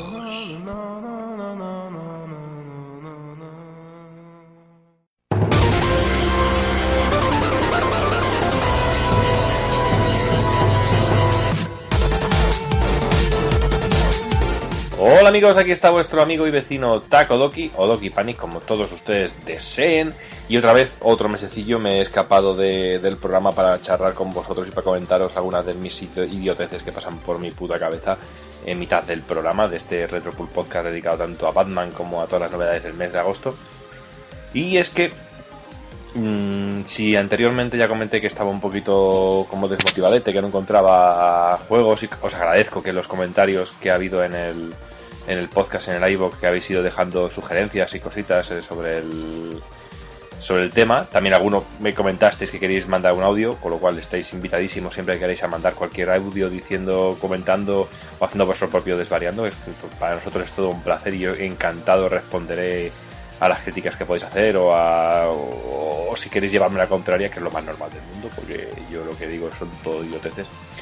Pero bueno, quería charlar un poquillo y comentaros porque si bien es cierto que ya compré el Batman, como ya queda bastante más que, evidente, y una de las cosas que más estoy valorando tanto del juego, como comentaré luego en el análisis, eh, tanto en este juego como en, en los juegos que estoy jugando últimamente, sobre todo es el, el gran quehacer que, que se está dando en, en la narrativa últimamente de los juegos y que me está encantando. Normalmente siempre se estaban agloriando a los juegos de antes, que si los juegos de antes eran mejores que los de ahora, que si el mundo del retro, que los juegos de antes que con menos medios se contaban muy buenas historias o incluso mejores que las de ahora. Pues bueno, todo es muy relativo. Eh, Todo es muy relativo y, también la, la nostalgia y el corazoncito que tenemos todos hace que veamos las cosas de manera muy diferente y sobre todo que, que veamos con mucho amor ciertas cosas que a día de hoy pues hostias, son durillas o que realmente no, no dejan mucho, mucho, mucha cabida al tema de la narrativa, que yo creo que es bastante, bastante importante y que los tiempos evolucionan y que no siempre es cierto que todo el tiempo pasado fue mejor. Casi siempre es así en todos los aspectos, pero también hay que valorar lo nuevo y yo creo que algo muy bueno que tenemos aquí en Pulpo Frito es que adoramos y amamos el mundo del retro, pero también adoramos el mundo de los videojuegos ¿vale? actuales, con lo cual se tiene que resumir en que adoramos el mundo de los videojuegos directamente. Y es que es algo que me ha encantado de Batman, que, que la narrativa ya no viene únicamente por un texto bien o un guion bien, bien montado, sino que es, es cuestión también de eh, una mezcla de, de todo el concepto artístico del juego, la estética del juego, con la narrativa e incluso el, trabajo actoral que hay que detrás de ello, no solo con la captura de movimientos, sino también con todo el tema de la del doblaje, cosas que antes no se podían hacer y teníamos, se nos tenían que contar historias, algunas fantásticas, ejemplo de ello es Terra Enigma, que tarde o temprano tendrá que caer en el Retropul Podcast, Em, como con 4, 5, 6 píxeles se nos contaban historias y podíamos llegar a tener sentimientos muy grandes, o como ocurre con Final Fantasy VI. Bueno, píxeles, pero es una forma de hablar para que lo enten- entendáis. Pero la narrativa está evolucionando tantísimo y he visto un salto tan grande en la narrativa eh, en esta generación, esta, en esta nueva generación que me parece increíble. Eh, también todo esto porque eh, se está criticando mucho que si el salto de PlayStation 3 a PlayStation 4 no es tan grande, que si las cosas de nueva generación son un, un paso intermedio, que no. Bueno, bien es cierto que quizá mejor se notó un salto muy grande de PlayStation 1 a PlayStation 2, por ejemplo, de PlayStation 2 a PlayStation 3. Pero a nivel de narrativa yo creo que, que es el salto más gordo que ha habido en esta generación. Eh, Y no solo hablamos de que si ahora hay más iluminación, que si las partículas del cristal, que si, etcétera, etcétera. No sé, a nivel de narrativa creo que se están contando las cosas muy bien y están haciendo las cosas muy, muy, muy, muy bien. Un ejemplo claro de ellos es Metal Gear Solid 5, también. Estoy dándole los primeros compases y ya simplemente la primera media hora de juego ya es un portento de la narra es un portento de la narrativa y cómo contarte una historia y cómo hilar de una manera muy bestia. Y ahí sí que hace mucho la técnica que tenemos ahora mismo y, que, y, la- y lo evolucionado que están los videojuegos en, este momento. Que todo tiene que evolucionar, pues claro que sí. Que todo podría ser mucho mejor, pues claro que sí. Pero tampoco hay que echar por tierra el, el trabajo que está haciendo ahora mismo, que me parece fantástico y me parece, me pa- me parece increíble. Y este tipo de cosas lo está viendo a partir de, de Batman. Eh, otra vez, he intentado dar un, un paso hacia atrás y me he fijado en otro juego como Bloodborne, que es de momento, eh, junto a Batman, lo que más me ha gustado de este año, y Capitán Toasto, hay que decirlo. Eh, y, me da, y, te das cuenta de que la narrativa, incluso en un juego como Bloodborne, un juego que realmente te da una libertad para hacer y ir donde quieras, está, está hecho de una manera muy bestia. Simplemente con otros elementos que no son ni el texto, porque date cuenta que realmente texto hablado lo que es como diálogo en, en sí. En, en Bloodborne tampoco encontramos mucho, por no decir prácticamente, prácticamente nada. Pero lo mismo ocurre con Dark Souls, con Dark Souls 2 o, Demon Souls incluso, que ese tipo de narrativa eh, se, llega a partir de la metodología de, juego, de la, me- de la mecánica del juego. Y algo me ocurre parecido con el cine. Lo llevo diciendo un montón de años que para mi gusto la mejor narrativa ya no se hace ni en cine eh, ni, en te- ni en teatro. Aparte del videojuego se hace en ficción. Cuando me refiero a ficción me refiero a series. Series como Sons of Anarchy, The Shield, eh, Sherlock, todo este tipo de series que hacen que, la narrativa haya evolucionado de manera muy bestia. ¿Quién iba a decir que una serie iba a ganar a nivel de drama y a nivel de, narrativa eh, y ponerse muy por encima de lo que se cuenta en cine? A mí me parece mucho más interesante una historia que me cuenta en una serie que lo que me cuenta en una película. Y no me vale el comentario de decir, es que una serie tiene eh, seis temporadas de 20 capítulos y una... No, no tiene nada que ver. He visto portentos narrativos en, en tres minutos, con cortos que me han dejado destruido. Eh, ejemplo, Inside Out de la última de Pixar, que con un corto de tres minutos hacen que se te, se te vuelva el alma del revés. O sea que en ese sentido tiene que haber, igual que la- las películas de animación me refiero.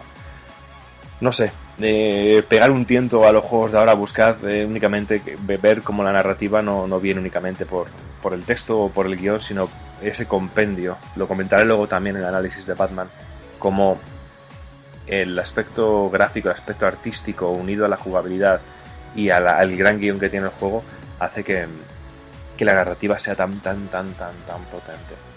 No sé, es un compendio de muchas cosas y una lástima porque si todo este material, todo esto lo hubiera tenido en el momento en el que yo estudiaba narrativa, en el momento que yo estudiaba eh, escritura dramática y ese tipo de cosas, se hubiera sido un punto que me habría gustado mucho profundizar y pues sobre todo exponerlo en clase y poder haberlo comentado con profesores, porque me parece un momento increíble en el mundo de los videojuegos, como la narrativa está llegando a un punto increíble. Que, que es cierto que no es algo que haya crecido como, un, como una lechuga en mitad del campo. Ya desde, ya desde época de Super Nintendo la, narrativa empezó a crecer muchísimo, incluso en NES también. Bueno, siempre ha ido creciendo. Tenemos algún- el momento de la llegada de PlayStation con el CD y poder meter eh, música muy potente y música de buena calidad, incluso voces, eh, etcétera, etcétera. La narrativa ha ido creciendo, pero yo eh, ha sido en esta generación donde he visto un salto muy grande, muy grande, muy grande. Que sí que tenemos un montón de refritos en HD, que bla bla bla bla bla bla bla bla. Pero juegos como The Order también son juegos que también a nivel narrativo está muy bien contado y muy bien llevado todo. No sé, quizá también juegos otros también que está un poco dejado de lado, como Murdered, este juego del Soul, el, el Soul Sus- eh, Suspector, creo que se llama, también es un juego que me ha sorprendido en ese sentido, que la narrativa está muy bien llevada. Y Metal Gear Solid 5, ¿qué quieres que te diga? Eh, lo comentaba con, con el resto de pulpos en, nuestro chat privado, que simplemente el prólogo me había puesto los pelos de gallina y me había dejado completamente destruido. No sé, eh, ocho minutajos, o sea que ya creo que me he enrollado muchísimo.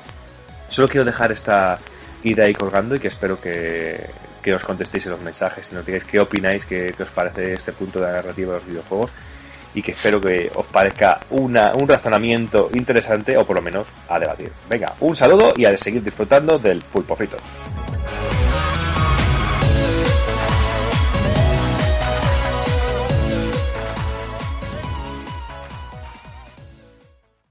Y hoy para los minutos musicales tenemos este temazo de Shenmue. Shenhua, Song of the Bay.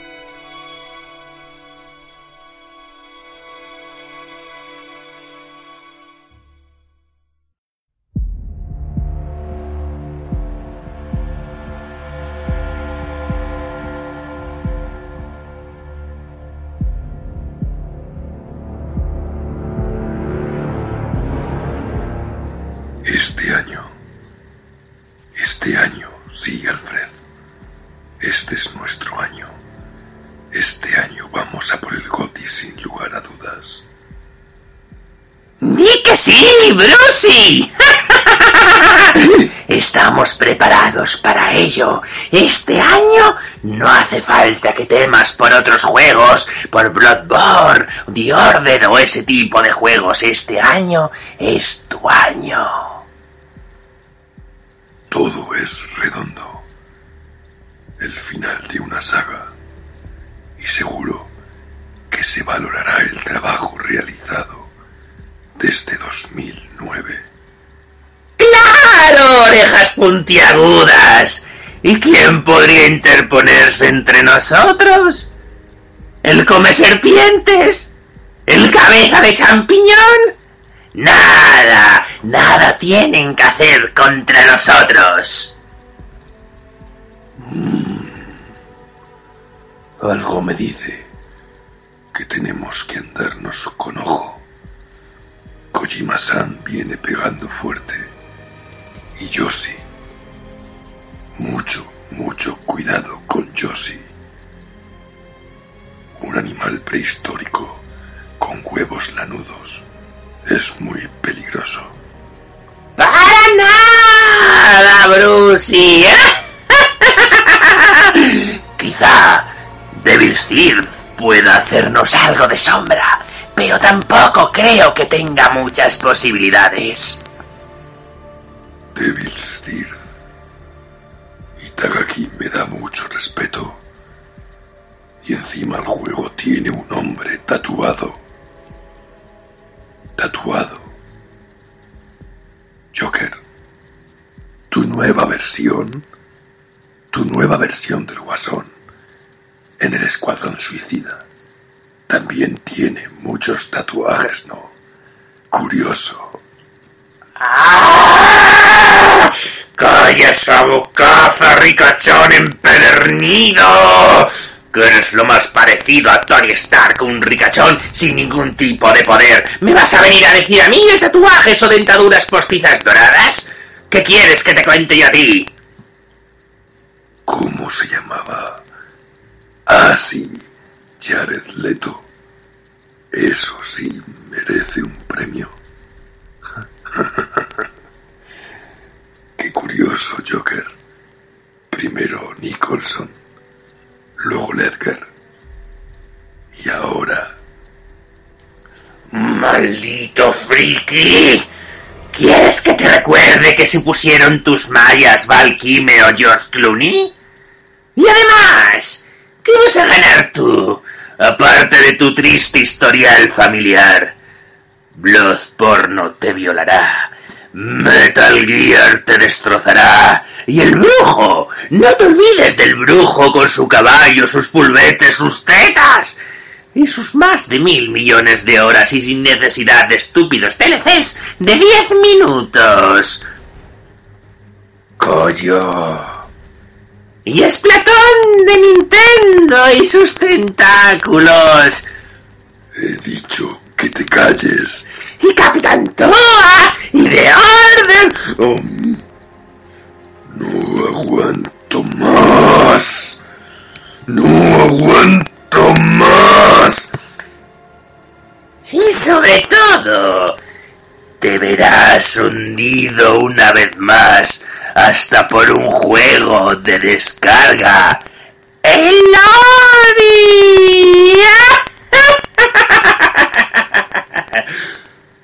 Oh, Pero qué cojones.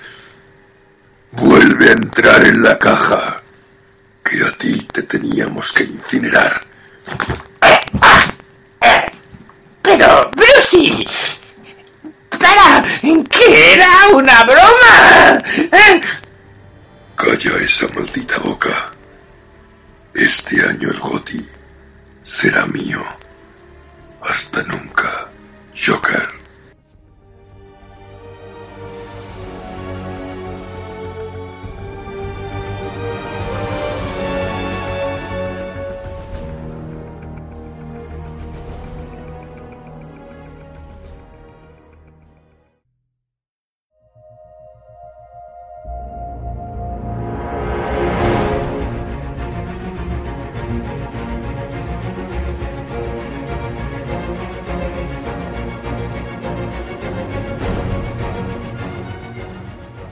Y sorpresas que trae la vida y sorpresas que nos trae el murciélago y la gente de Rocksteady porque para mí ha sido un auténtico sorpresón porque yo sabía que, que esta nueva entrega y tercera entrega y sobre todo cierre de la saga Arkham, del amigo Batman, del amigo Brucey, pues me ha sorprendido muchísimo porque para mi gusto ha sido como el cierre y broche final para una saga que a mí me ha parecido maravillosa y sobre todo el culmen en juegos de, de superhéroes, porque ya si Batman Arkham, Arkham Asylum me pareció fantástico, Arkham City pegó una revolución total a lo que fue su primera entrega, este tercer juego, seis, años eh, seis años después de, de aquel Arkham eh, Asylum, pues me parece totalmente redondo porque adquiere todo lo aprendido por Rocksteady en los dos primeros títulos y los multiplica pero hasta límites insospechados. Mm.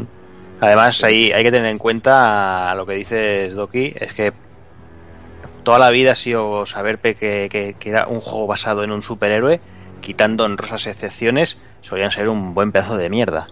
Sí, sí, ah, siempre ha habido algunas excepciones, pero Sí, sí, sí, exacto, siempre han habido excepciones, pero, pero realmente este Batman yo creo que, que, o sea, que pone el, el listón a los juegos de, de- de superhéroes por las nubes, vamos, es que es totalmente el reflejo, el- la manera de tratar la, eh, la trama, que ya contar- contaremos un poquito más adelante, el cariño que se ve, ¿no? La ambientación, todo, no sé, este, el juego en ese aspecto para mí es, es redondo.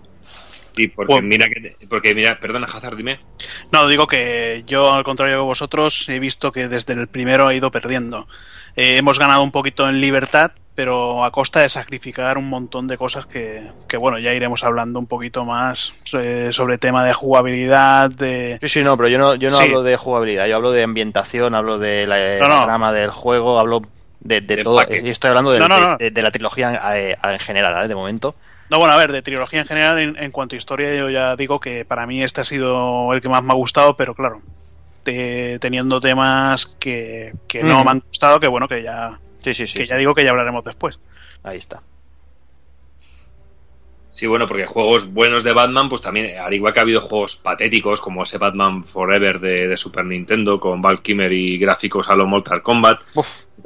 También ha habido algunas eh, maravillas, como alguna versión de Spectrum, ese, los muñequitos cabezones en, en perspectiva isométrica, estilo Filmation, pues que era una auténtica gozada. El Batman de George Ridman.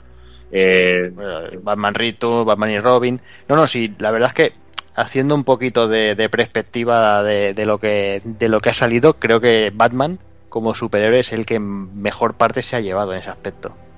Sí, porque incluso para Spectrum tenemos el Batman The Movie, que era un buen juego, con una música pasé un 40 y un 128K, un Spectrum, un ZX, que era maravilloso. Incluso en NES, uno de los juegos que gráficamente es súper potente es el Batman Return of the Joker. brutal. Que es que es brutal, eh, brutal ese juego. O sea, que Batman siempre ha salido muy bien parado, pero bien es cierto que nunca tenían ese empaque los juegos de superhéroes que nos encontramos. Incluso veías un juego de superhéroes y ya sabías que iba a ser el coger una compañía, una, una firma, una marca o un personaje de superhéroes para vender juegos únicamente y luego era auténtica patraña. Lo que suele pasar ahora mismo con los juegos basados en películas, que realmente son juegos que se quedan en, en agua de borrajas y que realmente no nos dice nada. Y bueno, este Batman Arkham Knight también ha habido una cosa que, no sé, esto lo he comentado con gente cuando he hablado sobre el juego y decían mucha gente que no estaba de acuerdo, pero para mí personalmente, tanto Arkham, eh, el Arkham Asylum como Arkham City, me costó un poco entrar en la historia y me pareció un poco lento el arranque de historia. Me pareció un poquito que le faltaba un poco de, de gas al principio y, y lo que me ha gustado de Arkham Knight es que desde el principio el juego empieza muy muy arriba, pero Claro. muy muy arriba y con una con una, una un drama muy muy fuerte y sobre todo una dialéctica a la hora de, de contar la historia, pero pero brutal en todos los sentidos. Con esa primera escena que ya no es ningún spoiler, que ya se ha visto en un montón de trailers de, del espantapájaros preparándola bien gorda en un en un restaurante Mm. y haciendo que, que toda la gente pierda el sentido y toda la gente se vuelva loca y empieza a asesinarse los unos a los otros. No sé, me ha parecido un inicio de juego muy bestia. Muy bestia que hace que el juego y sobre todo que, que te deja en el preámbulo de que es la última noche de Batman. Además Sí, que, sí. que- que esto que tú comentas es lo que hace que tengamos Arkham toda para nosotros, sabiendo que solo hay delincuentes y que puedes hacer hacer y deshacer por vamos lo que tú quieras. Mm. Porque no olvidemos que Batman nunca mata a nadie, pero aquí hay algunas cosas que tú dices, macho, las tenido que matar sí o sí, no te ha quedado otra. Y bueno, pues como bien dice el subtítulo del juego, Batman Arkham Knight, eh, no únicamente el espantapájaros será el villano principal del juego, sino que también tendrá a su mano, a su mano derecha al lado, que es el, el Caballero de Arkham, un nuevo villano, un nuevo personaje que en el juego nos deja bien claro que sabe muchísimo de Batman, pero realmente hasta los últimos compases de juego no averiguamos quién es realmente. Aunque eh, hablando con gente que conoce un poco más de la historia, que conoce a los personajes, realmente dicen que era muy fácil de, averiguar uniendo ciertos cabos, que es muy fácil saber quién es el caballo de Arkham desde un primer, primer momento. Yo no me enteré de quién era el caballo de Arkham hasta que llega el momento en que te lo desvelan realmente. Mm. Yo un poquito antes, cuando te empiezan a contar la una historia que te cuentan, sí que ya te lo empiezas a oler. Pero sí que es verdad que, claro, siendo total profano en, en el tema de cómics, sobre todo y, y sobre todo Batman igual, mm, claro, yo supongo que es eso lo que tú dices, ¿no? La gente que sí que sigue un poquito a Batman, supongo que es más fácil de, de, de vérselas venir. Claro, pero eso tiene también su punto bueno eh, en el sentido de que el que es fan de Batman tiene que estar muy contento de ver cómo se ha tratado a los personajes y cómo se ha tratado la historia. Mm. Y el que no es un conocedor o un seguidor acérrimo de los cómics, pues también puede disfrutar mucho de la historia totalmente de nuevas y que te sorprenda en ese sentido. Y porque aquí, aparte de, aparte de estos dos personajes, como ya es un clásico, como ya ocurría en Arkham City, nos encontramos al resto de, supervillanos de, de toda la historia o toda la iconografía de villanos de, de la historia de Batman, pero como misiones secundarias, algunas de las cuales son tan completas que tienen tanta importancia o incluso se ligan o se entrecruzan con, con la historia principal y es algo que me gustó mucho. Arkham City, siempre lo he dicho, me gustó mucho Arkham City, pero me gustó casi más cuando me terminé el juego todo lo que había después. El enfrentamiento con Deathsuit, el enfrentamiento con, con el pingüino, ciertos enfrentamientos que me parecieron fantásticos en, de una vez terminado el juego y aquí ocurre lo mismo. Hay un montón de misiones secundarias, hay un montón de personajes que, tienen, que puedes atrapar y que lo, lo que más cojonudo, que les puedes llevar directamente a la prisión de Arkham y tú eh, a la prisión, al centro de, de policías de, de Gotham y poder, perfect- y poder interactuar con ellos en algún momento. Y es muy curioso cómo puedes tener una, una de las jaulas con todos los villanos de Batman ahí metidos, al pingüino a dos caras a- y alguno que no sabes que puede ser un villano y que termina siendo un villano. Mm. Además es muy cachondo eso porque en la entrada de, la comisaría hay un cartel que te pone ahí el, el porcentaje de ocupación de las celdas, te pone los enemigos especiales, por decir algo, de las celdas especiales que te quedan por, por capturar y eso está, está muy bien eso. Y sobre todo que te puedes acercar a alguna reja porque te están insultando cuando Batman pasa por la reja. Y reventarle la boca. Y te puedes acercar al botón y reventarle la boca directamente a uno, meter la mano por dentro de la celda y, y, y apretarle la cabeza contra, contra una, una de las rejas. Y bueno, el juego ya comienza pues muy arriba, como he dicho antes, sobre todo porque me pareció fantástico ver cómo empiezas incinerando al Joker en, al ritmo de, de Frank Sinatra. Me pareció, me pareció fantástico y sobre todo que puedes decidir si incinerarlo o no. Sí, sí, sí, esto está muy bien. Además te dejan el momento ese con la X apretada, me parece que era, y que a, tu- a tu, a tu ritmo, que puedes ir quemándolo poco a poco si quieres. a fuego lento, puedes quemarle del todo como quieras y eso me pareció fantástico. Y bueno, como hemos dicho antes, que, que ahora sí me gustaría escuchar un poquito la, la opinión de Hazard, lo que de cuando he dicho que, que tenemos todos los, elevo- los elementos que veíamos en los dos anteriores mezclados y bastante multiplicados y alineadas con cosas nuevas en esta en este nuevo Arkham en este nuevo Arkham Knight. Hazard, ¿qué, ¿qué opinabas tú? Que te, creía que estabas un poquito en contra de esto. Mm, A ver, yo opino que al haberlo hecho mundo abierto le pasa lo mismo que, que de lo que ya me quejé en The Witcher. Tenemos un mundo abierto eh, muy bien, pero hemos perdido interiores, hemos perdido batallas espectaculares como jefes finales, igual que teníamos en la primera parte contra el, el cocodrilo, teníamos contra Bane, que cada uno tenía su modo de matar, eh, como en el Arkham City que teníamos contra el Mr. Freeze, por ejemplo. El Origins no probé, pero me han dicho que los combates contra jefes eran muy buenos. Y aquí es que los combates contra jefes se me han hecho, pues, combates contra jefes normalitos. El- los combates contra, por ejemplo, el pingüino o el dos caras, vale, hace sus misiones secundarias. Pero son combates eh, como si fueran jefes normales, personajes Pues Sí, es que al normales, como si fuera Ni un enemigo. es un combate con ellos, por decir algo. Claro. Eh, Eliminas un horda y vas a por él, lo capturas y te por culo. No tiene mucha, mucha más historia. Yo creo que se ha Bueno, perdido pero- eso. Se ha perdido los combates, se ha, eh, se ha perdido muchos interiores eh, para, para ir detrás de los enemigos para matarlos. Al tener el Batmóvil, vas todo el rato en Batmóvil, lo que tú dices, pues eh, más que en Batmóvil es Batmagedon porque atropellas a los enemigos y claro, Batman no mata, pues salen ahí chispas como si los electro- electrocutaras aunque salgan volando y no los matas. No sé, son cosas que pues que a mí no, no me han convencido y Bueno, ahí, ahí ti- ahí tienes toda razón, aunque también es destacable, los enfrentamientos contra el Caballero de Arkham son brutales. A mí todos los enfrentamientos que ha habido con él me ha gustado mucho, ¿sabes? Eh, Sobre todo el de- hay un momento de, con los tanques, que tú con el coche y él con un tanque, pues que me ha encantado. Pero bueno, y que ahí, ahí tienes toda la razón del, del mundo en que realmente al perder los interiores y sobre todo toda la parte esa que tenía de usar los diferentes diferentes habilidades de Batman con el modo B de detective y todo ese tipo de cosillas y que era un poco más estratégico sobre todo Arcan el, el Arkham Asylum que era mucho más estratégico que este que es mucho más a, mucho más a saco Sí, aquí parece que el, el- el sigilo está un poquito más como más apartado, ¿no? Por decirlo de alguna manera. en Arkham en Arkham Asylum por ejemplo en algunas partes era completamente obligatorio Sí. en, en- en este te- hay partes que tienes que hacer a sigilo pero con un poco de persistencia te la puedes terminar perfectamente a lo bestia Sí, sí, sí. si tú quieres perfectamente. Y bueno, luego tenemos también el añadido eh, del Batmóvil, que yo pensé que, bueno, pues al final te darán el Batmóvil a mitad de juego y será un pastiche únicamente un medio de transporte. Y me ha sorprendido porque realmente las partes de Batmóvil han sido las que más me han gustado. todo el juego. Vamos. Sí, pero me, ha gustado mucho la interacción entre el personaje y el Batmóvil, el poder utilizarla para solucionar puzzles. Me ha parecido fantástico el entrar en una fortaleza y tener que utilizar el Batmóvil, el control remoto del Batmóvil a lo más puro estilo James Bond, pero como por ejemplo tener que romper una pared con el coche, tirar de y utilizar el, las ruedas del coche y el gancho para, para subir o bajar el ascensor y, que, que el- tu personaje esté dentro del ascensor. Ese tipo de cosillas pues me han gustado muchísimo. Y, y- y no lo vamos a mencionar, pero ¿qué me dices del interrogatorio con el Batmóvil? maravilloso. es uno de los mejores momentos del juego, brutal eso. Sí, sí, sí, muy bien, muy bien. No, me ha gustado mucho.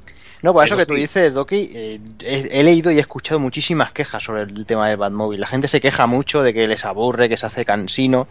Y hostia, yo creo que el Batmóvil, quitando quizás la, la primera horita de juego, después tampoco quitando algún punto en especial, tampoco es obligatorio. Tú puedes seguir surcando Gotham por los cielos si te apetece volando o colgándote de tejado en tejado y no hace falta que uses el, el Batmóvil. No sé tampoco...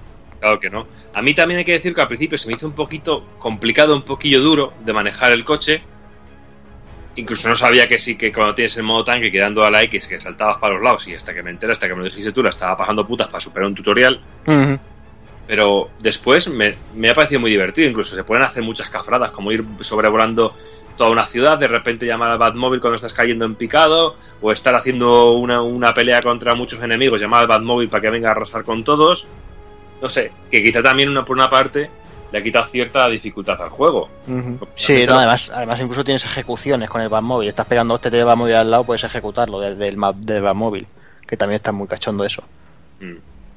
Pero bueno, y luego aparte de lo que hemos comentado de la historia principal y los y la los- las historias secundarias, también tenemos un tropecientos eh, DLCs. En mi caso, con la edición que a mí me, me llegó, pues viene el DLC de las misiones del espantapájaros y las misiones y una y, un- y el DLC de Harley Quinn. El DLC, por llamarlo de alguna manera, ¿no? Sí, por llamarlo de alguna manera, porque realmente el espantapájaros son dos, son tres pruebas que son de correr de un punto a otro en un tiempo concreto y luego eliminar al espantapájaros. Y luego Harley Quinn, pues es un escenario en el cual juegas con Harley Quinn, que están todas las mecánicas diferentes y que, pero es que son 20 minutos, 15 minutos, muy desaprovechados para unas mecánicas diferentes Hmm. de personaje que se podía haber sacado un poquito más de chicha.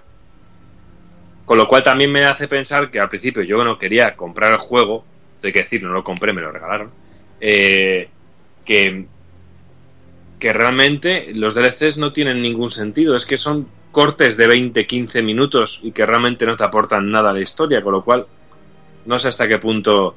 Ahora hay un montón de cosas, tienes un montón de DLCs como que el traje y el coche del Batman de Tim Burton, eh, que si que cositas así que realmente tampoco tampoco aportan nada a la historia. Me hubiera gustado jugar la historia de Batgirl y esas cosas, pero bueno, No voy a pasar Sí, para- era, era la única parte del DLC, del, del Season Pass, que, que quizás era el que más dolía, ¿no? Pero si también dicen que son 15-20 minutos, pf, al final.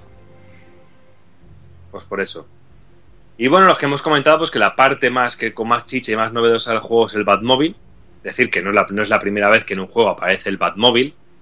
En, la, en el de Spectrum, el de Movie, ya podíamos manejar el Batmóvil. En PlayStation 1 creo que hay un Batman y Robin que podíamos manejar también, eh, que era un sandbox, que era un juego de Batman en sandbox que podías utilizar el Batmóvil. No sé, ha habido más incursiones, aunque claro, no es esto, ¿sabes? Porque aquí el Batmóvil es muy chulo, ahí podemos hasta modificar la ciudad.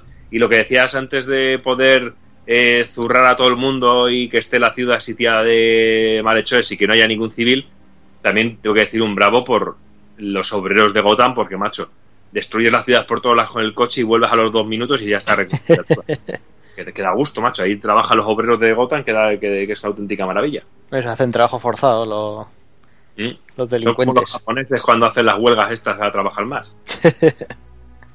y bueno, y a nivel de mecánicas, pues el juego, irónicamente, que detesto los sandbox, el juego es un sandbox, pero está muy bien camuflado, eh, está muy bien llevado, eh, no, tienes, no, no tienes sensación de recadero realmente, porque no, no eres de recadero de nadie realmente, y está muy bien llevado y me, y me gusta y me gusta muchísimo.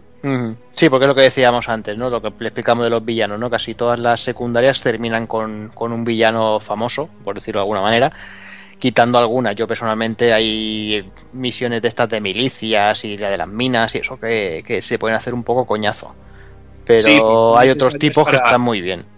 Pero eh, hay unas misiones que son las de derrotar a la milicia de toda la, de toda la ciudad, derrotar a las torretas de la ciudad y derrotar y también eliminar todos todas las cámaras de seguridad de la ciudad, que son necesarias hacerlas y se puede hacer un chochazo, son necesarias para poder enfrentarte a un villano. No diremos quién para porque no es, es hacer un spoiler, pero cuando ya casi lo tienes superado, aparece ese Sí. villano y no deja de hablar contigo todo el tiempo. Pero hasta que no tienes superado todo eso, no te enfrentas a él. También decir que he sido un poco, un- me he sentido defraudado porque no te enfrentas a él directamente, sino que es una pelea entre tanques. Ya. Y me ha dejado un poquito de decir, joder, me hubiera gustado un enfrentamiento como lo hubo en Arkham Origins. Que no lo he visto, no lo he jugado, pero me han dicho que el enfrentamiento con, con cierto enemigo es, es muy chulo dentro de ese juego. Pero bueno, no deja de ser un sandbox donde tenemos una misión principal y luego tenemos una especie de círculo, una circunferencia de misiones. Eh, de, que nos y hay algunas misiones que nos, nos saltarán directamente y se marcarán, porque por ejemplo vemos un murciélago enorme eh, o un hombre murciélago volando, sobrevolando la ciudad, y ahí nos saltará una misión secundaria que es otro personaje clásico, un villano clásico de Batman también, que tendremos que hacer ciertas cosas para poder atraparlo. O incluso Bueno, que, que esa no, que esa no te lo encuentras la primera vez volando. No. Que ahí te llevas ahí un, Sí. una sorpresa cojonuda. cojonuda, sí. Luego también tenemos misiones de rescatar a los bomberos de la ciudad que están secuestrados. Pues no sé, es muy variado el juego y tiene mucha chicha. Y luego también tiene una parte muy divertida que son las partes del enigma, que tienes que rescatar a Catwoman, de, que tiene un collar con una bomba y que tiene que conseguir seis o siete llaves, creo. Y son seis o siete enigmas, seis o siete pruebas diferentes que, que, que traen desde juegos de habilidad hasta, hasta fases de Batmóvil también. Batmóvil y Batmóvil y más Batmóvil. Me parece que no había. Mm, Las Hombre. fases, de, las fases de Enigma solo eran Batmóvil, menos las de las que hacías combinadas con Catwoman, que ya eran ma- eh, bueno, ya eran puzzles. sí que eran puzzles. Y ahora que hablas de combinación, también hay algo que no sé, no recuerdo si lo había en Arkham City, que era el enfrentamiento, el poder controlar a dos personajes a la vez en los enfrentamientos con enemigos.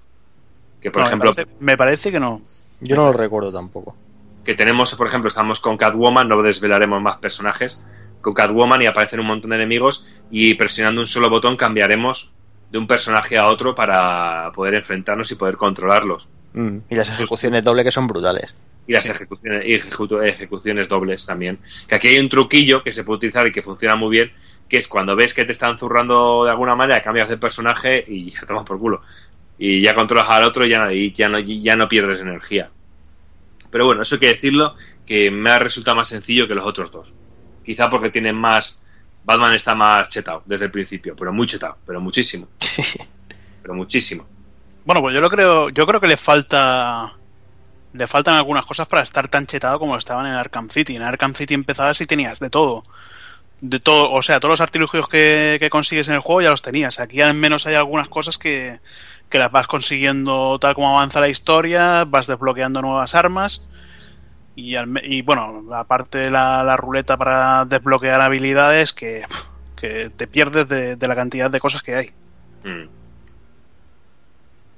Y bueno, pues ya luego a nivel artístico, el juego, pues es lo que hemos dicho, es una auténtica maravilla. A mí personalmente me ha gustado muchísimo, sobre todo porque el poder ir sobrevolando la ciudad y ver cómo a otra punta se ve el movimiento de los coches, movimientos de, la, de, de los de la gente corriendo por la calle, de que son todos malos, el poder acercarte a cualquier punto de, de la ciudad sobrevolando, no sé, me ha parecido genial, sobre todo el agua, el agua me ha parecido fantástico, el agua de, que hay por la ciudad, el efecto de la lluvia, me ha encantado, eh, el efecto de la lluvia cayendo sobre la capucha y la máscara de Batman es, es genial en todo el juego y sobre todo que no tenía ningún momento de ralentizaciones o caídas, no sé, personalmente me ha parecido redondito, redondito, sobre todo esa ambientación oscura, esa ambientación también llevada, no sé, que a lo que nos tiene acostumbrado el Rocksteady, pero a un punto mu- muy superior.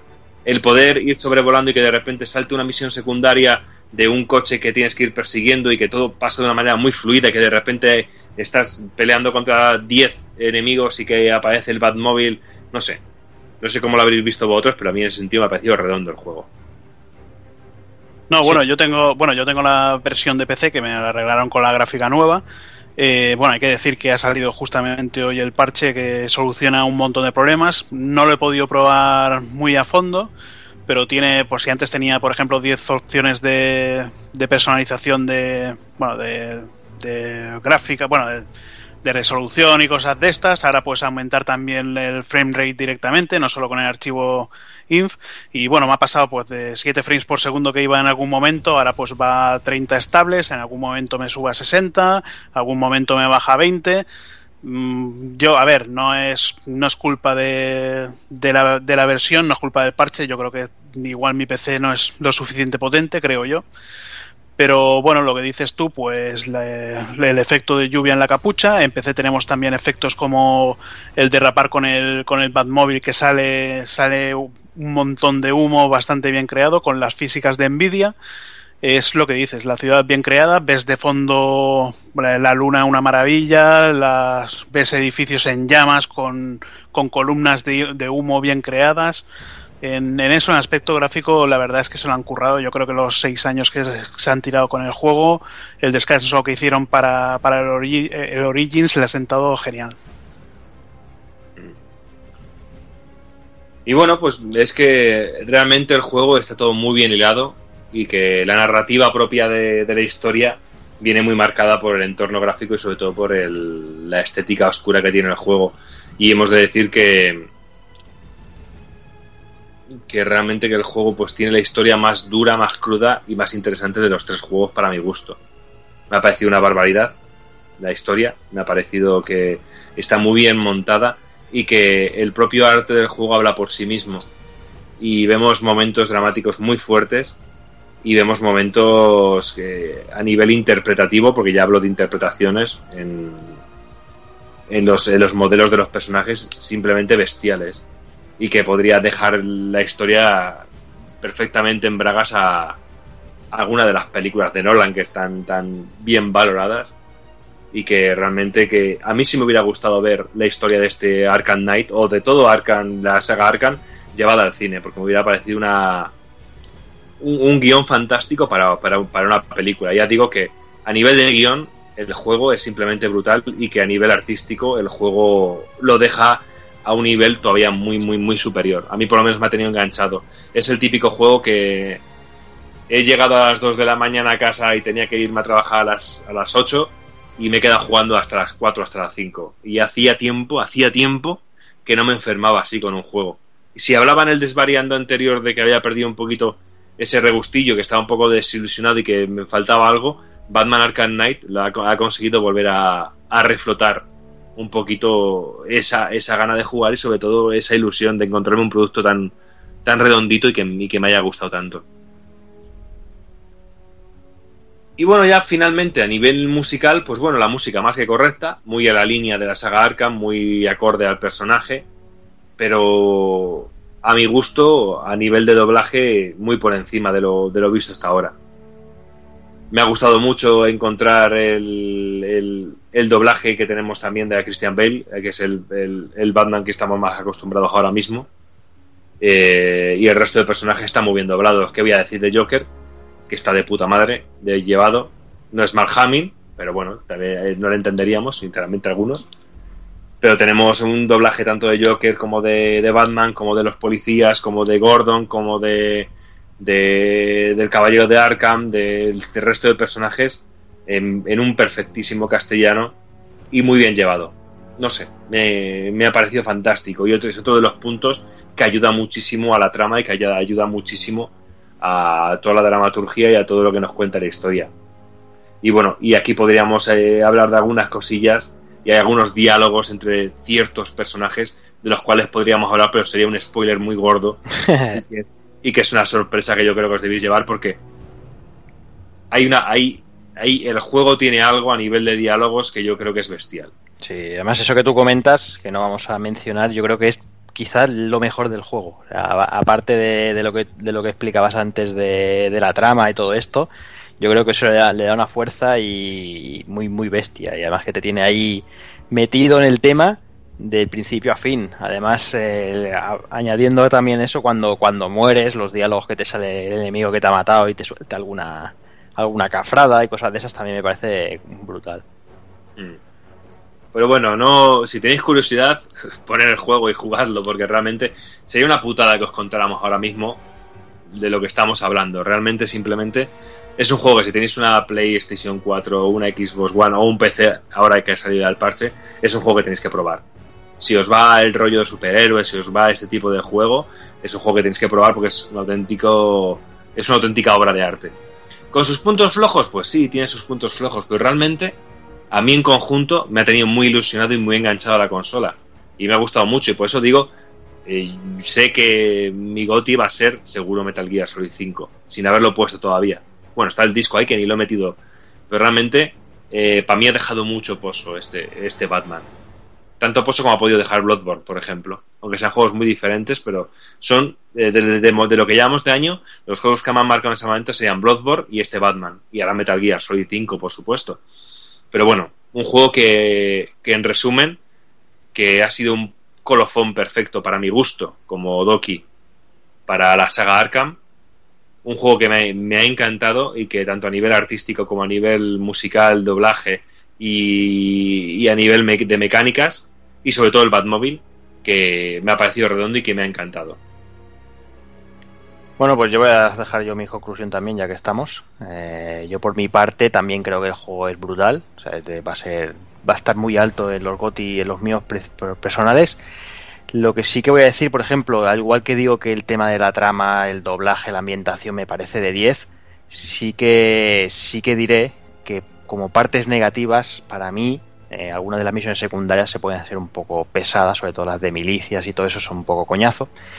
Y también eh, el sistema de lucha creo que está muy anclado ya desde, desde la primera entrega. Yo creo que no ha evolucionado y creo que es demasiado sencillo para mi gusto. Eh, también somos, ya no, la mayoría nos conocéis y somos mucho de, de, de, de convear y de hacer cosas un poquito más complicadas, ¿no? Y lo de, sí, vale, que puedes convear, puedes hacer counters, puedes atacar con, el, con las armas, con las diferentes armas, pero al final te queda esa sensación de decir, ah, le falta un poquito más para tener un, una, un sistema de lucha bien currado y bien trabajado. Por lo demás, Sí, ¿por qué? Porque también, Jordi, perdón que te interrumpa, se han limitado a ciertas cosas, como por ejemplo que tengas que mezclar dos personajes, porque hay unos personajes que salen con aura azul, otros con una aura roja, y que Batman no puede hacer, no puede atacar a los del azul, y cositas así, o que a ciertos enemigos, aunque les hagas el counter, no les afecta y tienes que atacarles de otra manera, pero realmente lo que tú dices es cierto, que se ha quedado bastante atascado en el Sí. pasado y se ha quedado muy falto de idea. Sí, yo creo que no evoluciona en ninguno de los de los cuatro juegos, de los tres oficiales, los cuatro contando el Origins.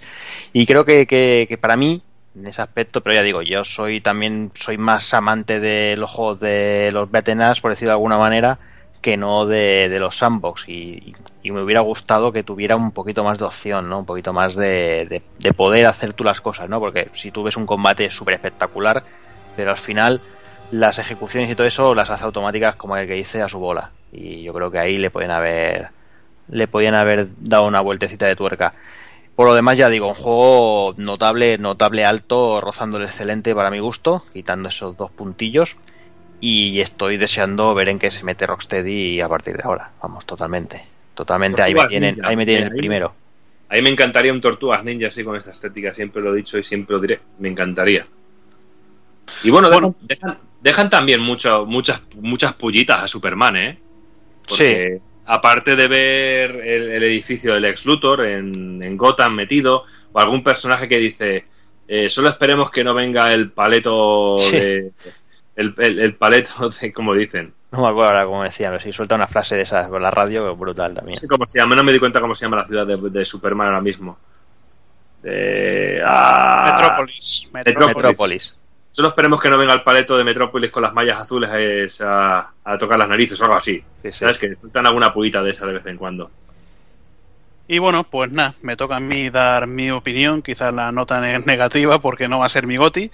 A mí simplemente el juego me aburrió, tanto Batmóvil para arriba para abajo haciendo puzzles, el puto Enigma, que bueno, ahora, ahora aquí no sé si los anteriores me parece le llamaban Enigma, aquí les ha dado por llamarle por el nombre original Riddler. Y bueno, es demasiada saturación de Batmóvil, Batmóvil para arriba, Batmóvil para abajo, Batmóvil para cargarte los enemigos, Batmóvil para, para rodear los enemigos para cargártelos de una manera, para hacer puzzles. Bah, eh, he acabado saturado. Eh, lo malo de todo es que te tienes que com- completar todas las misiones del, del puto Enigma, que me parece son 160 y pico o 120 Para conseguir el final bueno. Eso ya, eso ya con lo cansinos que eran los putos Enigma en, la en el Arkham City, aquí ya ni lo he probado directamente. No sé, eh, es un juego, la historia muy bien, eh, todos los personajes y la interactuación con unos con otros, eh, el drama que hay con ciertos personajes, eso muy bien. A mí la historia, como he dicho, la mejor de todos, pero en cuanto en cuanto a jugabilidad me ha acabado cansando, me han faltado muchas cosas de los anteriores y he estado a punto de dejar el juego. Me lo he acabado por por mira, por por pena.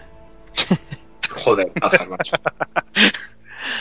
Le he añadido un poquito de drama, como el juego. Sí, bueno, pero ahora, ahora que lo dices, eso es cierto. El juego, cuando lo terminas, hay un punto en el que te dicen que da al cuadrado en el menú de misiones para acceder al final. No, te- diremos cómo se llama porque si no dejaría muchas pistas sobre el argumento del juego. Y realmente una vez que terminas el juego, te dan un corte muy grande y te dicen, si quieres eh, ver el verdadero, lo que ocurre después de verdad, tienes que arrestar a todos los enemigos de, de, de Gotham. Y realmente a todos se les puede atrapar, pero es que para atrapar a Riddler, a Enigma, tienes que encontrar todos esos eh, trofeos. Y eh, es que es un chochazo, es que son 160 y pico. No es que te digan, eh, consigue el 60, el 70%, no, es que tienes que conseguirles todos. Y hay que conseguirles todos para hacer un enfrentamiento final contra un boss. Y encima te lo restriegan por la cara. Porque te sale una imagen de, de, de Enigma montado en una especie de mecha diciéndote, ¿quieres enfrentarte a esto? Soluciona todos los enigmas. Encima te lo restriegan de esa manera, o sea que... Y es muy pesado. Siempre digo lo mismo, el recoger todos los trofeos de Enigma es como recoger todas las plumas del Assassin's Creed. Un auténtico coñazo. Termina siendo una forma de, de inflar y inflar y inflar las horas de juego.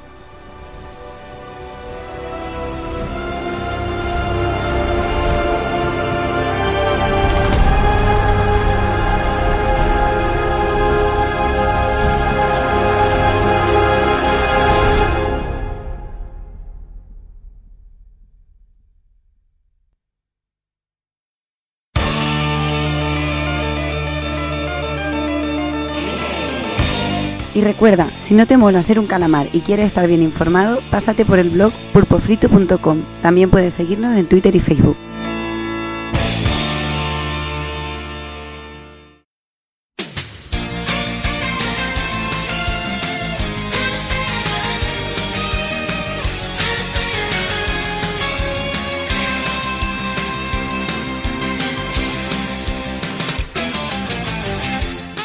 Y llegamos un mes más al final del programa, un programa también ligerillo, que bueno, con bastante, bastante chicha, y con uno de los juegos candidatos a GOTI para algunos, para otros seguramente no. Y vamos a ir despidiendo al personal, empezamos por el señor Hazard. Bueno, pues sí, ese soy yo, que para mí no es Goti el Arkham Knight. Ya, ya he dicho unos cuantos motivos por los que no. Y nada, eh, ya esperar este mes, que me parece que este mes no, no sale nada, nada que me atraiga. Solo me he comprado el Metal Gear dos veces. Me he comprado la, la versión para, y en vez de comprarme la edición de la mano, como yo tengo el Mazinger este que, que se me transforma en mano, pues para qué quiero otra. Eh, pues en vez de comprarme esa versión, pues me he comprado eh, la y me he comprado la versión asiática que te viene con las voces en japonés y subtítulos en inglés. Que a mí me encanta la voz de, de Aki Otsu- Otsuka como, como Snake. Y nada, no sé, es que juegos que sacan este mes ni, ni puñetera idea, así es que ni, ni me lo he mirado. Pero bueno, seguro que, Supongo que algo habrá. seguro que algo, algo cae, pero ya me he estado mirando ahora un poco GameFAQs para ver lo- los juegos que salen este mes y me parece a mí que hasta el mes 11 que no sale el, el Rise of the Tomb, Tomb Raider, que me lo compraré para 360 o me esperaré igual a la versión de PC, no sale nada, no sale nada. Bueno, ya veremos. Ya veremos. Pues nada, Hazard, hablamos en un Muy bien. mesecillo. Y venga, me despido, señor Evi. Venga, eh, pues nada, eh, a ver qué, qué se presenta el mes que viene y con mucho sueño, la verdad, que mañana toca currar y, y un poco putada. Bueno, lo que hay, tío. Eh, hay que pagar el, Sí, sí. el brazo mecánico. Hay Bueno, que este mes, es el el, brazo mecánico. este mes es el Tokyo Game Show, ¿no? Creo. Sí, cierto. Bueno, Bueno, vere- Sí, veremos ah. a ver qué sale por ahí. En 10 días es Yo, la bueno. conferencia de Sony. Y este mes yo creo que sí que tenemos unas cuantas cosillas, como el Mario Maker. No sé si salía también, creo que el Tales of Cestiria. No sé si el Dragon Quest Heroes. Salían muchas cositas así que podían estar interesantes. Y bueno, No, pero de aquí en son- adelante va Son octubre. Sí, Ujú. son octubre, bueno. Septiembre- algunas cositas. Septiembre salía el Mario Maker, el, el Disney Infinity 3.0, el Tiara Way y poquito más. No sé si salía algo más a final de mes que tenía yo también en el radar. Pero que la verdad que, que nos van a saquear bien la cartera, sobre todo el mes de no, el, el mes de octubre y noviembre. Ujú. Pues nada, Evil, a currar y ahorrar dinero para poder gastar. Bueno, ahora más que nada quiero dormir. Bueno, pues primero dormir y luego a currar. Como te voy a encender la consola, voy a tu casa y te tiro las orejas. No, no, no, voy a sobar ya. Muy bien, pues nada, Evil, hablamos en dos semanillas. Venga, Y venga, me despido, señor Takokun, también. Pues bueno chicos, un placer como siempre, seguimos sumando programas y ahora ya nos toca meternos otra vez con el retro, programita con muchas ganas y a ver qué tal nos sale. Claro que sí. Pues nada, Takokun, hablamos también en dos semanitas. Molve tío, cuidado. Y ya me despido del señor Doki, que me dejó para el último. Bueno, yo creo que ya es el momento de despedirnos y sobre todo de, de poner ya Metal Gear, que yo creo que ya está aquí echando fuego en, la, en casa, macho, que ya es hora de ponerlo para jugar ese prólogo que tan hipeado me tenéis. claro que sí, ya lo verás que lo vas a disfrutar como un loco, tío. Sí, porque te digo que no, no he visto nada, ¿eh? No he visto ni un tráiler, no he visto nada. Vi al principio un poquito cuando se anunció Antaño Maricastaño y desde entonces no he querido ver nada y bueno, tengo muchas ganas de, de darle un ratillo, de darle bien fuerte porque lo esperaba ya con muchas ganas. Y después a Until Down, que es del que tengo más ganas también, que después también de lo que hemos ido comentando, pues tengo muchas ganas de, de pegarle un vistacillo. Pues nada, Doki, prepara los clines, el peyote y a jugar el, el prólogo de, de Metal Gear Solid 5. Y a currar, que mañana también es sábado, toca currar, o sea que es lo que toca. Es lo que Claro que macho. Y viene Claro mucho que sí, esa vida, esa vida que lleváis ahí de gasto, hay que pagarla. Sí. En fin, Doki, lo dicho, hablamos en dos semanitas. ¡Un abrazo! Y nada, ya poco más me queda, como ya sabéis, de aquí dos semanillas aproximadamente, volvemos con el retro, como comentaba Takokun, con ese Rival School. Volveremos de aquí un mesecillo casi seguro si no pasa nada y esas cosas con el análisis de Metal Gear Solid 5 y todas las novedades y noticias de septiembre, incluso Tokyo Game Show que gracias a Hazard me he acordado porque se nos había olvidado totalmente, al menos a mí. Y poco más. Eh, dentro de poquito vamos a anunciar una cosita que nos está haciendo mucha ilusión para de a algún eventillo, alguna cosita que, bueno, que espero que, que os guste. No puedo dar de momento más detalles, pero en breve seguramente haremos, os anunciaremos algo. Así que nada, como siempre, ya sabéis, señoras, señores, niños y niñas, portados bien, ser buenos y un saludo a todos.